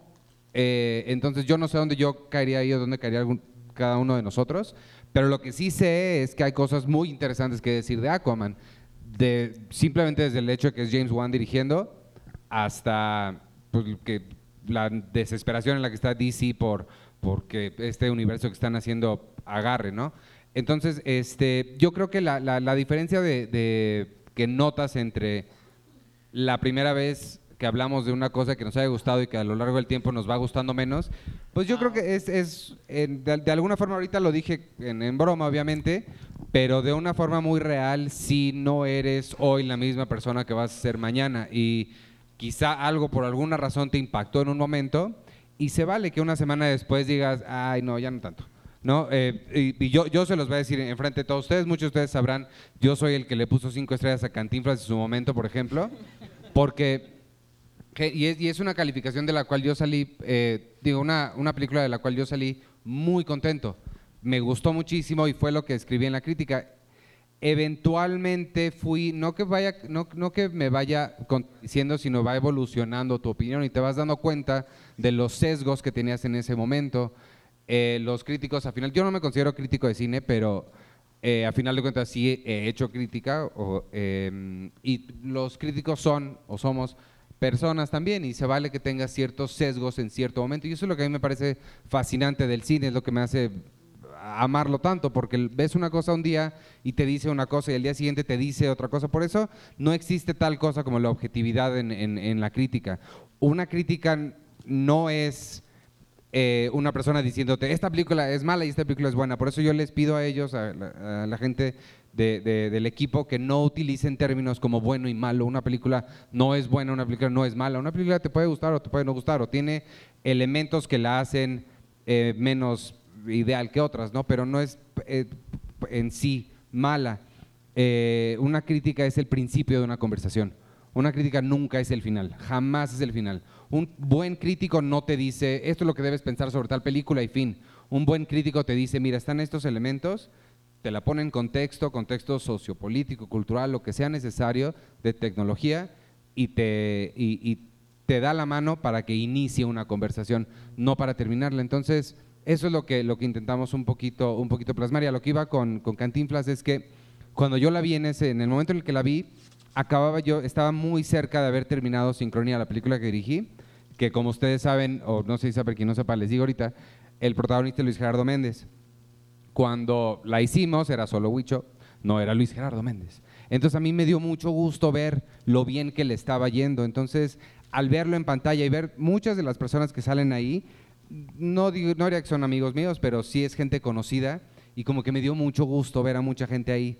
Y la película sí me parece que está suficientemente bien para, para aguantarle, para justificar todo eso, pero sí me doy cuenta o me di cuenta después de los sesgos que tenía y era porque yo estaba muy contento de estar viendo a toda esta gente que conocía en una película que me estaba gustando. Entonces los gustos van evolucionando y se vale que ahorita salgas de Suicide Squad diciendo, wow, está increíble, me encantó porque Harley Quinn hace esto y la canción y la música y no sé qué. Eh, y tres semanas después o dos años después digas, ay, no, sí está gachita. No, que yo recuerdo cuando, cuando fuimos a verla, eh, durante la película tú estabas muy emocionado por todas las Por la canciones. música. Todas las canciones que ahí aparecen, que aparece mientras le cambias de estación de radio. Y, y sí, y terminó la película y e Iván me preguntó, ¿y qué tal te gustó? Y yo, "Eh, no, no tanto. Pero sí siento que Iván siempre estuvo muy, o sea, que Suicide Squad le gustó mucho más que pues a, a mí o no sé, creo que a Sí. Le gustaba, no sé. ¿Te Sí, respondí algo o nada más hablé mucho y no dije nada? Acá atrás hay otra. Estuvo bueno el speech, Iván. Muchas gracias a los cuatro, una vez. Y ya que está Arturo aquí, ¿por qué odias el cine de superhéroes? Y Arturo también esa pregunta. Este, no lo odio. No lo, me, voy a, pasar para adelante para que todos me volteen a ver porque están volteados muy chuecos. No lo odio, no lo odio. Me parece que es muy chafa que sigan contando la misma historia todo el tiempo. En esencia es una persona con un traje súper entallado y un cuerpo perfecto que está tratando de, de derrotar a un güey que llegó del espacio y que quiere destruir, que quiere conquistar al mundo, pero lo quiere destruir y abre un portal en el, en el, en el cielo y todo cae como un rayo y al final sale Black Widow diciendo, oh, yo les voy a ayudar, pero bueno, ¿en qué les ayudo? ¿No, ¿Me dejan? ¿Puedo? ¿Yo? ¿Hola? Así. Entonces siento que siempre es la misma historia. Eh, las veo porque a veces pues sí las, las tengo que ver. Eh, trato de verlas todas para entender en- de qué va, pero la verdad es que sí siento que, que creo que no le echan ganitas en sus historias, que podrían ser como cosas mucho más interesantes. A mí, por ejemplo, Batman y lo que hizo Christopher Nolan con este personaje me parece increíble, que cuando te empiezas a dar licencias de contar historias más oscuras, más humanas, más personales, con un, con un principio y un final, con buenos villanos, buenos villanos, no con cualquier güey que se les ocurrió explotar como villano, sino realmente historias con bastante sólidas y que, y que tienen un porqué. Eso es lo que a mí me gusta del cine de superhéroes pero no lo han hecho últimamente. Creo que, que- y por eso, pues no, no es que las odie, pero sí me burlo mucho de eso, porque sí es la misma historia. Y creo que no ha habido otra, salvo Deadpool, por ejemplo, la primera me gustó mucho como esta irreverencia que tuvo, eh, que fue como algo novedoso, ¿no? Por ejemplo, eh, Logan me gustó muchísimo también, como esta onda de cine negro, violenta, loca, que por fin se daba la oportunidad de, de mostrar al personaje realmente violento y loco y salvaje como era, y no una versión PG-13 que era apta para todo el público. Entonces, cuando el cine de superhéroes empiece a dar licencias y empiece a, a confiar en lo que ellos tienen y que for- no necesariamente van a tener que ser para niños, sino para un público inteligente, en- eh, es decir, no, no por la edad, sino por el, el que va a atreverse a ver algo violento y va a entender por qué es violento y que va a entender por qué está sucediendo esto, entonces ahí sí quizás me empieza a gustar un poquito más el cine de superhéroes. Para redondear nada más la idea de Arthur, es que también creo que Arthur y yo estamos un poco cansados. Yo no lo odio tanto como él. Bueno, tampoco lo odia, pero me gusta un poco más. Lo odio. Porque luego en la revista, que nos toca revisar los textos, este, ya, ya parece que estamos leyendo el mismo texto todo el tiempo de cómo se conecta con el MCU. Entonces, como de, no, todo se conecta con el MCU, no. Y luego esto de el chasquido tiene un nombre. Ay, paren de por favor, ya. Ya, o sea, está bien. Oye, vamos a hacer, yo creo que dos preguntas más porque tenemos regalos y sorpresas. Entonces, para Sí, que ¿quién no se nos más? el tiempo encima, Dos personas más. Y este y vamos a lo que A ver, sigue. acá atrás hay una y si quieres una ahí adelante y ahorita. Ah, pero. Ok. Vas. Bueno, buenas tardes, yo soy Tainoko, así me gusta que me digan.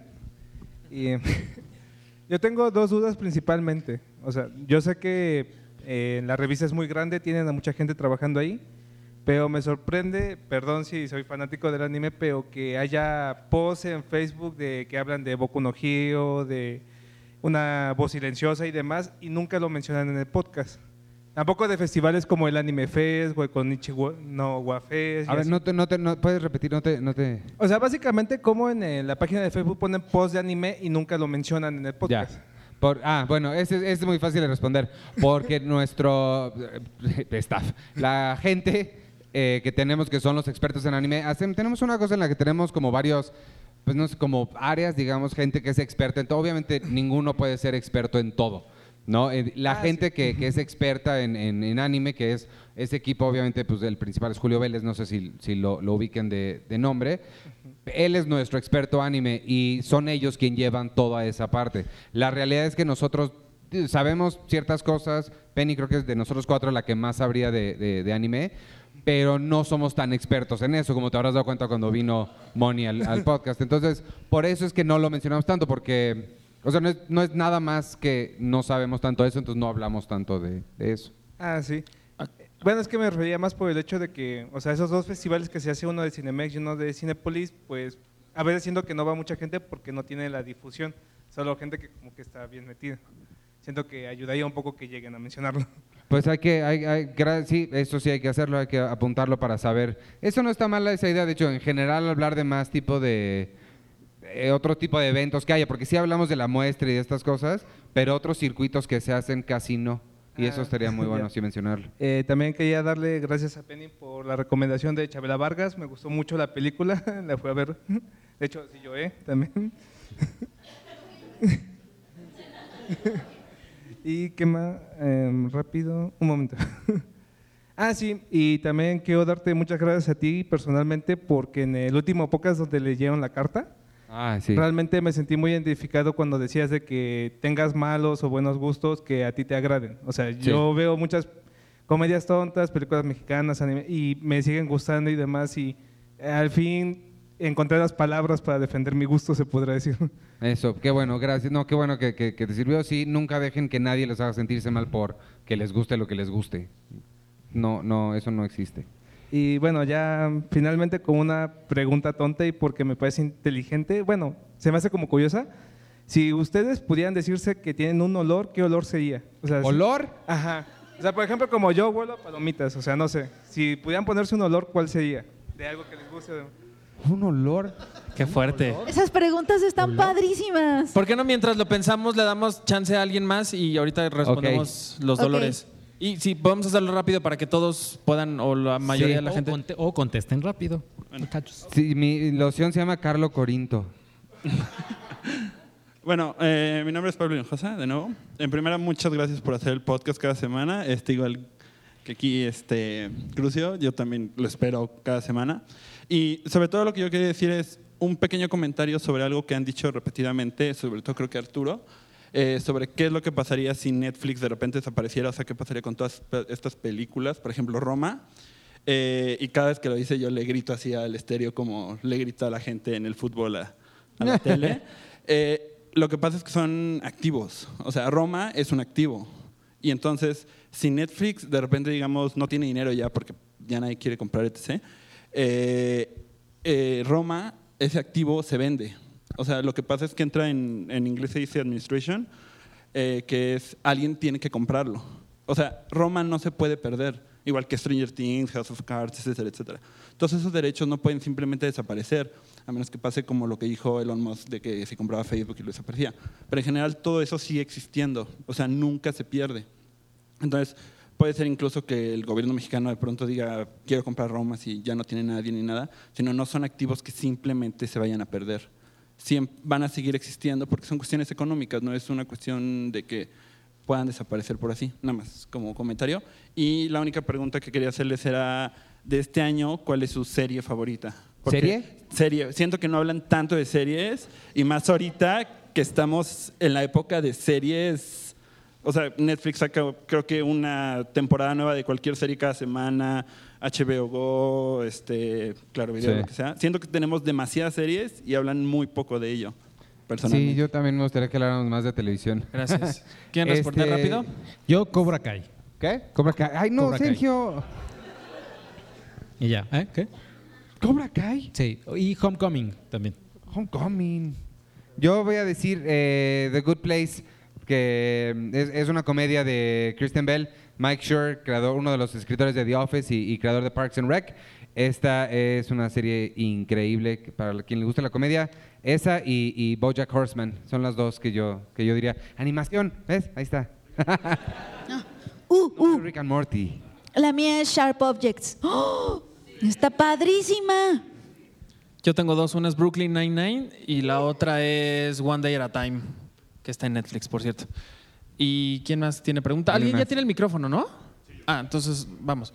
Ah, bueno, hola, eh, yo soy Alan y solo quería este, preguntarles si ustedes tienen alguna postura respecto a lo que pasó con esto de Film Latino, justamente por esto de qué pasa si de pronto se pierde las, las películas, esta plataforma incluso.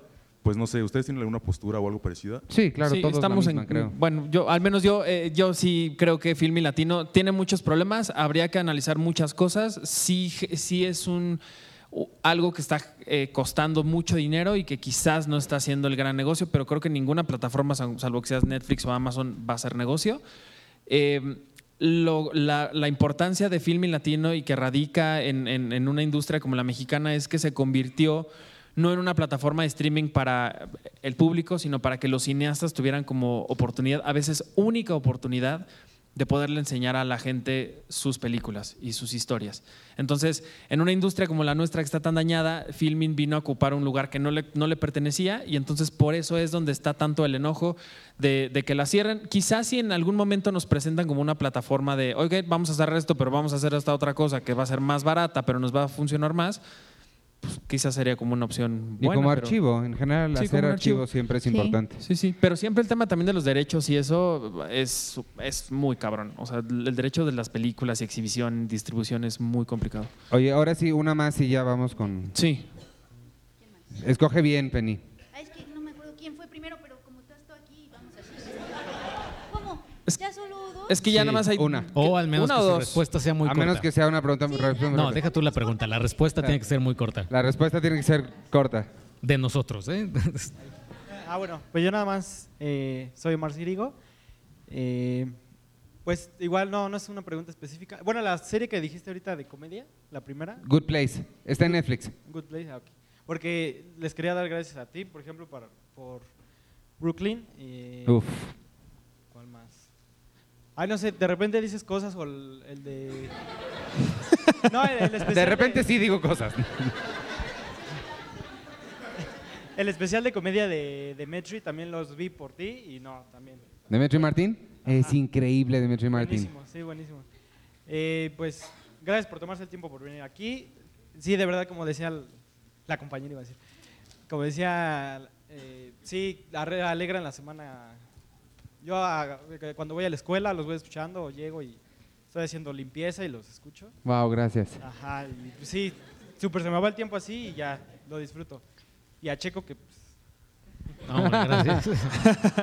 Gracias, Soy su fan número uno. Y Gracias. ya- Y a todos, pues, no sé, como que siento que se conjunta muy bien la, la plática de, del podcast. Gracias, qué bueno. gracias por Sí, venir te- a todos. Acá él estaba levantando la mano igual y rápido. Sí, no sé. Eh, buenas tardes, soy Ericito en el sitio. Eh, lo primero sería felicitarte por tu cumpleaños, eh, agradecerles el tiempo y dos cosas muy rápidas. La primera, en el top de lo mejor del año, por obvias razones, yo agregaría Love Simon. Eh, no voy a agregar más para no extender. Y la pregunta sería, ¿qué tan difícil es para ustedes? De hecho, la dejé en el sitio. ¿Qué tan difícil es para ustedes equilibrar, darle espacio al cine literal, tanto independiente como de autor, como al cine de autor. Yo, por ejemplo, es un poco frustrante entrar al sitio y que, por ejemplo, Arturo, Penny o algunos de ustedes ponen notas de cine o películas muy pequeñas y nadie entra a comentarlas literalmente. En cambio, es también entendible que la crítica de Aquaman o de Bumblebee se publica y se llena de comentarios. ¿Qué tan difícil es para ustedes equilibrarlo, teniendo en cuenta que la, que la cultura pop y la cultura geek ahorita es muy, es muy fuerte y se desplaza hasta cierto punto el cine como tal? Es, eh, no, no- es tan difícil, no es, el problema no es hacer el equilibrio porque nos gustaría darle espacio a todo y poner sobre todo. El problema son las manos. Entonces, ahí nos, eh, sí es un- un- una cosa que no tenemos suficiente gente para estar haciendo la cantidad de notas que, que- que nos gustaría sobre todo. Pero sobre los comentarios sí, sí quiero eh, decir esto, es muy engañoso eso. Eh, lo que sucede no es que más gente esté necesariamente viendo las notas de superhéroes y, y Aquaman y eso, sino que hay más gente comentándolas. Pero nosotros que tenemos acceso a los números del sitio, no creas que está tan diferente las visitas. Digo, hay notas que sí, obviamente hay notas que sí eh, se elevan muchísimo los números, pero en general sí hay mucha gente interesada en, las cosas culturales, por llamarle de alguna forma. Lo que sí intentamos hacer un poquito es no hacer tanta esta diferenciación entre cine, cine de arte, cine cultural, cine, sino es cine. Lo que nos gusta es el cine, imágenes en movimiento, esa es la definición. Eso es lo que nos gusta, que nos transporte a algún lado, así sea a la selva de, de Sueño en otro idioma o a donde sea que vive Thanos. este, nos gusta que nos lleve para allá. O Sí, a si hay algo interesante no sé que qué. contar, siempre lo vamos a contar. Ya, y, y, bueno, si no se van a quedar sin regalos. Bueno, yo soy Natanael Miranda. Eh, Sí. primero los quiero felicitar y agradecer por todo lo que han hecho, por su trabajo y porque semana tras semana están ahí. Ay, gracias. Eh, No, no, no, al contrario. Me gustaría, Penny, soy súper fan de los cinemuseos, del tema de los cinemuseos, yo lo apoyo completamente. Eh, Iván, una pregunta. ¿Cuál es tu visión o cómo ha cambiado tu visión antes que hiciste una película y Ujú. ahora que estás de este otro lado como crítico o hablando sobre cine como, como público y juzgándolo de alguna manera? Bah, sí cambió bastante. Este, lo, lo primero que te, eh, por eso, y esa es una de las razones por las cuales no me considero crítico ni, ni me consideraría crítico, creo que la crítica es una cosa muy diferente. Eh, además de que no quiero caer en el cliché de aquellos que no pueden hacer critican, eh, pero fuera de eso, sí me cuesta a mí mucho trabajo hablar sobre, sobre y, y creo que de ahí viene también como mi visión para la publicación en general de celebremos el cine sin hacerle el feo a las cosas y los gustos y lo demás, porque me di cuenta de dos cosas haciendo la película, dos cosas muy específicas que creo que responden tu pregunta. Una es trabajo es trabajo y se me hace muy feo y todo esto viene a eh, a veces escuchas el comentario de, ay no, pero tal actor es de telenovelas, o tal actriz es de telenovelas, o tal escritor trabajó en telenovelas. Y yo trabajé con mucha gente que trabaja en telenovelas, y la razón por la cual trabajaban en telenovelas es porque ahí había trabajo. Punto. No porque artísticamente crean que la telenovela es el futuro, no, es porque ahí está el trabajo y, aprendí eso, aprendí que, de nuevo, trabajo es trabajo y así sea donde sea donde te toque trabajar, pues, pues ahí te toca y haz lo mejor que puedas haciendo lo que estés haciendo y si te toca escribir en, una, en un tabloide de chismes y todo, bueno, pues haz lo mejor que puedas ahí y ya eventualmente tiras a lo que quieras. O, y, y todo lo aprendí con una actriz que llegó y que me dijo justo eso, me dijo, nada más muchísimas gracias por haberme dejado aquí porque toda la gente, yo como no veo telenovelas ni sabía quién era, pero al parecer era como importante en el mundo de las telenovelas, y me dijo que mucha gente ni siquiera la quería ver porque ha hecho muchas telenovelas. Y se me hizo profundamente, pues perdón, no hay otra palabra, ojete eso. O sea, la gente tiene derecho a trabajar en donde sea y por eso creo que no hay que menospreciar el trabajo de otra gente. Y la otra cosa que me di cuenta es que es muy difícil hacer una película. Es bien difícil. Es, eh, o sea, es, es- es un milagro hacer una película. Es un milagro rodearte de la gente adecuada para que se haga, conseguir que alguien te dé dinero para hacerla, porque además, acuérdense que el cine es la única forma de arte que para tú poder hacerla, tienes que ir con alguien a decirle, dame 20 millones de dólares, quiero expresarme. O sea, cuando tienes, cuando, cuando eres pintor, cuando eres actor, cuando eres bailarín, cuando eres todo, vas a la tienda de pinturas y pintas. Vas al parque y te pones a, a- a declamar si quieres hacer teatro, ¿no? Callejero, pero cine no puedes. Cine de perdida necesitas un iPhone, de perdida. Entonces es muy difícil y es, y es profundamente colaborativo. El suyo ya no, porque ya lo tiró. Entonces, eh, eh, eso aprendí a ver que es muy difícil hacerlas y por eso me cuesta tanto trabajo ser malo, o sea, ser yo malo con las películas. Por eso me, me cuesta trabajo decirles, ay, no, no sé qué, porque es el trabajo que les costó hacer. Te digo, es un milagro rodearte de la gente adecuada, es un milagro que tu guion sea filmable, es un milagro que consigas el dinero, es un milagro que alguien la vea. Es un milagro que los festivales te acepten, no sabes lo difícil que es entrar a un festival. Por eso nos da tanto coraje luego que vas a los festivales y ves las cosas que seleccionan y dices, neta, ¿eso? Pero porque Como es muy- Cuernavaca, Checo. Como es, Cuernavaca. es muy difícil entrar a festivales y luego todavía después de todo eso, conseguir llegar a una sala de cine, a una sala, ya, o sea, estás ya llegando con cuatro o cinco milagros bajo el, bajo el brazo. Entonces, hacer que una película se proyecte ya es en sí un acto milagroso. Y, y- y por eso me es tan difícil ser así con, con- con las películas, no malo. Y por eso creo que todo vale la pena, porque 50 sombras de Grey costó tanto trabajo hacerla como, como The Post. Y que bueno, ese también es el argumento para el otro lado. O sea, si te vas a costar tanto trabajo, ¿por qué no haces algo mejor? Esa es otra discusión que podemos tener. Este, pero, ¿eh? Iván, tú dijiste que respuestas cortas, ¿eh? Pero esto es lo que aprendí. Híjole. Sí. Sí, nada más rápido. Eh, muchas gracias y felicidades, Iván. Mi nombre es este, Luis Patiño. Hola. Este, vamos a tener algún especial donde ustedes muestren cómo se hace la revista. Y la otra, ¿quién va a ganar hoy? Uy, por favor. Cruz Azul. El AME. No, no, no, el AME. El AME 2 2-0. Gracias. Gracias. Y, el, y si va a haber un De especial. la final de fútbol, Iván. América Cruz Azul. Pues estaría bien hacerlo. Sí lo pensamos en, en hacer algún momento. No hemos tenido de nuevo tiempo para hacerlo, pero sí. Sí es algo que nos gustaría hacer, documentar todo el proceso. Ten- ten- ten- podemos tener 10 minutos de un poquito más para que la gente nos pregunte. Tú que eres el tirano de Ajá. las respuestas. Falta. Ok. Bueno, regularmente se hablan de inicios en el cine. Siempre se está con que ya volvieron a lanzar la franquicia, ya, por ejemplo, ahorita Michael Myers regresó. ¿Realmente creen que ahora, incluso el gusto, bueno, la número uno de tu lista es A Star is Born? Entonces, ¿realmente ya el éxito de las franquicias, o mejor dicho, del cine, está en reciclar productos, ya no en hacer nuevas cosas? Porque ahorita es difícil que alguien te diga, oye, me gustó perdón, no se me viene a la mente ahorita ninguna, pero me gustó una película que no es adaptación, que no es un cómic. En números, por ejemplo, creo que Netflix, eh, de las más famosas ahorita y la que está pegando con todo, es una serie teen, Riverdale, y ejemplo es un cómic que se adaptó, el libro que se adaptó, todo. Pero es raro que llegue un guion nuevo. Y otra, ah, es nada más para ti. ¿Alguna vez entre líneas llegaste a hablar, eh, estabas platicando con otra chica, se me fue su nombre? Ex- Exacto. Y, diji- y dijiste eh, que Elite era muy buena. ¿Era sarcasmo? Porque cuando es sarcasmo de ellos, yo lo entiendo. Serie. Dijiste, es que Elite es muy buena serie, tienen que verla. Y yo, Elite. Y yo dije, Élite. sí, Elite. Y dije, ah, ¿Penny mintió por convivir? sí. Bueno, anyway. Son las dos. Ah, ok. No, quizá, quizá fue Moni. A Moni sí le Quizá gustó mucho Élite. Sí, a Moni sí. Sí. le gustó mucho Élite. Y bueno, eh, muchas gracias por prestar su tiempo y por inspirarme mucho, de verdad. Tienes una opinión muy puntual que a veces me hace querer ver un producto que yo diría, no, no lo voy a ver. Entonces, gracias.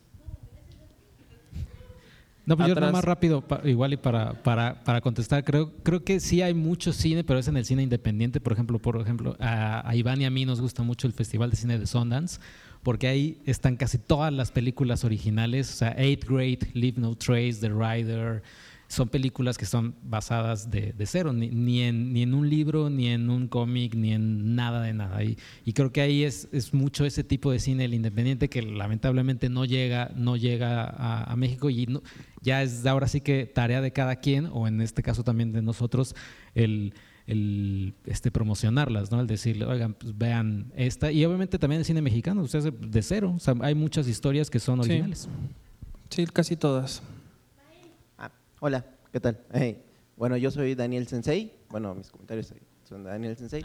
Y Hola. este, bueno, yo quería preguntar un poquito acerca de lo de un tweet que salió hace poco eh, de alguien, no me acuerdo, en Estados Unidos, que decía que hay una comunidad de padres que están como en contra de esta película de Endgame porque, bueno, según relatan ahí que los niños salieron como llorando de la de Infinity War porque se había muerto Spider-Man y que después al ver el tráiler se ve como que la siguiente película va a ser muy oscura y muy triste y muy deprimente.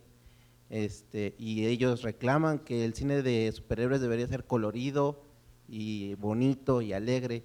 Y bueno, no sé, ¿ustedes qué opinión tienen acerca de esto? Ay, bueno, en Estados Unidos siempre hay comunidades de gente loca. Que nada les gusta y que luego hacen cosas muy, muy estúpidas y cuando tienen tiendas de rifles a la mano está peor. Pero, pues. Yo me acuerdo, pues, ¿qué yo te digo? recuerdo haberle preguntado a, a Samuel L. Jackson porque hubo un tweet que alguien puso en el trailer, en el teaser de Captain Marvel. eh, Nick Fury tiene 97 palabras y Captain Marvel tiene 35. Y yo le pregunté a Samuel L. Jackson como qué, qué opinaba de eso. ¿no? Pues, Y y es la, como que es la misma este, respuesta de, pues es que hay algunas personas en internet que sí, de plano, son muy sensibles, no tienen nada que hacer y se ponen a contar hasta las palabras Sí. que digo. Y él me dijo, yo soy el que vende luego las películas. O sea, cuando yo hablo y digo, eh, there was a time when heroes, bla, bla, bla. Eh, dice, así me usa Marvel para vender las películas. Y pues esta persona no sabía. Me imagino que es lo mismo, ¿no? O sea, Marvel está vendiendo algo como Cars 3, que veíamos el teaser con este Rayo McQueen así. se muere. Súper dramático. Pues al final la película terminó siendo muy llamativa. Sí, en ese caso, por ejemplo, a, a Pixar llegó una carta de un niño que dijo que estaba muy enojado porque habían matado al Rayo McQueen. Y entonces me acuerdo mucho que la respuesta fue, espérate, todavía no has visto la película. Entonces digo, en esa fue la inocencia de un niño, pero en general creo que siempre la, la- la respuesta tendría que ser, ve la película y luego platicamos. Porque ¿cómo no puedes odiar algo que no has visto? Y el tráiler no es la película. A veces sí, pero, pero, pero la mayoría del tiempo no. Y hay Había otra más, ¿no? Sí, eh, hola, mi nombre es Carla Mayagua. Les quiero agradecer por todo lo que hacen en la revista y el podcast. Es una parte importante de mi año y de la semana. Y este, bueno, añadir al top dos películas, eh, Galveston, la vi en Torrento, es de, de Melanie Laurent, es una película muy, muy padre, bueno, muy triste, pero está muy, muy padre. Y El repostero de Berlín, la vi en la Cineteca, igual, no sé si la han visto, está muy chida también. Y eh, agradecer a Penny, bueno, los, los cuatro me caen bien, pero específicamente Penny porque como que en su feminidad y vulnerabilidad es muy fuerte en sus opiniones y eso inspira también, ¿no? En, en el ámbito en el que estés como mujer, eso nos- bueno, me inspira y yo creo que a varias de aquí también. Y la pregunta es cómo deciden quién escribe qué artículo, porque igual como la compañía de, Wi- de Wikipedia ya puedo adivinar quién, lo- está, quién escribió ese artículo, así en las primeras palabras casi casi, entonces no sé cómo, que, cómo deciden quién va a escribir qué o quién va a ir a no sé qué país a investigar a quién, digo, a entrevistar a quién, y ya. Pues tú contéstale. Bueno, cuando fue Black Panther la opción ideal fui yo. Sí, Eh, a veces, a veces pasan cosas como cuando mandé a Arthur a Black Panther. no, este, creo que eh, el, el principal criterio es que nos conocemos. Entre nosotros confiamos obviamente en el trabajo de todos nosotros, nos respetamos como profesionales bastante. Entonces, yo sé, por ejemplo, que Arthur es mega fan de Harry Potter. Este, Iván, eh, sé que Checo es mega fan de Paul, Ander- de Paul Thomas Anderson. Iván de todo lo de, de la comedia, Ethan Hawke, por eso lo entrevistó. Como que eh, tenemos esta filosofía en Cine Premier de darle a las personas, a los escritores en este caso, porque somos nosotros y además tenemos como una familia de colaboradores externos, una de las preguntas que les hacemos cada vez que quieren escribir con nosotros es ¿qué te gusta? Que mándame una prueba del algo, un ejemplo de un tema o de un texto que tenga, eh, que sea un ejemplo de lo que te gustaría hacer. Entonces los tenemos identificados porque sí, sí creemos que las, personas cuando están apasionadas hacen, escriben mejores textos, ¿no? Apasionadas por el tema. Entonces ese sería como el primer criterio eh, es saber qué le gusta o por dónde van las sensibilidades de cada uno. Y la verdad es que tenemos coincidencias, pero todos somos muy diferentes también en nuestros gustos y en, nuestros intereses. Y eso es lo que hace rico a Cine Premier, yo creo, porque justamente estamos buscando gente eh, que, que, que tenga diferentes expertise, ¿no? Y por eso tenemos a nuestro colaborador de anime y de videojuegos, tenemos uno de coleccionables, está la escritora que es más de per- per- perspectiva de género, ¿no? Aranza Luna, eh, Arthur Cine Mexicano, o sea, como que sí tenemos, tenemos una variedad de escritores con diferentes intereses y sensibilidades y ese es el, primer- el principal criterio que usamos. Y pues así llegamos al final de este episodio, show, programa, podcast. Muchas gracias por haber venido, de verdad, de parte de todo, de todo el equipo, este, los que están aquí, los que no. Les agradecemos enormemente, no solo que nos escuchen semana tras semana y que hayan venido, que compren la revista y todo lo que, las atenciones que nos han dado, de verdad nos sentimos muy afortunados de ser parte de una, de una familia, comunidad tan grande. Este, nos da mucho gusto, ya los, ha- hace unos años los comentarios en el sitio eran medio feos y era un lugar bien peligroso para meterse. Ahorita, afortunadamente ya no tanto, creo que eso es en, gran parte a, a la labor de comunidad que hemos logrado hacer y eso pues obviamente son ustedes. Muchas gracias por haber venido, por escucharnos. Y pues, hay que despedirnos del show porque yo soy Iván Morales. Me pueden seguir en arroba Iván Morales y en todas las redes de Cine Premier, arroba Cine Premier con la E al final que siempre se les olvida. En Instagram, Twitter, en Facebook y Spotify. Y ya, y se despiden ellos. Eh, yo soy arroba Penny Oliva, muchas gracias por estar aquí, por escucharnos, eh, por ser parte de, como dijo Iván, esta familia. Siempre no hay nada que nos alegre más que saber que del otro lado hay personas que están dialogando con nosotros eh, para no sentir que estamos ahí, cada loco ahí hablando. Eh, muchas gracias de verdad por ser parte de esto y pues ahí viene otro año, entonces disfrutemos del 2019 juntos. Eh, ah, pues yo soy arroba checoche y muchas gracias a todos por venir. Ahorita que salí me encontré así sudado y todo a este Tenoch. Dijo que, que si ya, ya podía entrar, le dije, güey, o sea, está bien que seas un actor bueno y exitoso y que estés en narcos, pero también cálmate. Demasiado tarde. Eh, ya, que le dije que para el, otro, para el otro podcast. Y a. Tlaxcala, también un saludo a, a la gente de Tlaxcala. Y pues ya. Yo soy Arturo Magaña, me pueden seguir en arroba Arturo HD en todas las redes sociales. Y gracias a la gente que nos escucha en otros lugares, eh, nos han escrito de Estados Unidos, de Colombia, de Perú, de Monterrey. Europa. Entonces seguramente van a escuchar esto y les queremos agradecer a ellos y a ustedes también porque no saben lo que significa para nosotros el, el ponerle cara a tanta gente que nos ve y que nos sigue y todo. Y estos aplausos y esta compañía y esto que ustedes nos están dando hoy no saben lo mucho que nos llena el corazón y, y todo lo que nos hace sonreír. Nos va, a, hacer- nos va a hacer sonreír de aquí hasta la próxima vez que nos vayamos a ver. Entonces muchísimas No, gracias a todos. Que igual y, y- y, o sea, que este es el primero, pero eventualmente se van a Sí, hacer no, más la idea es ¿no? hacer el primero de muchos. Muchas gracias a todos, de verdad. Gracias.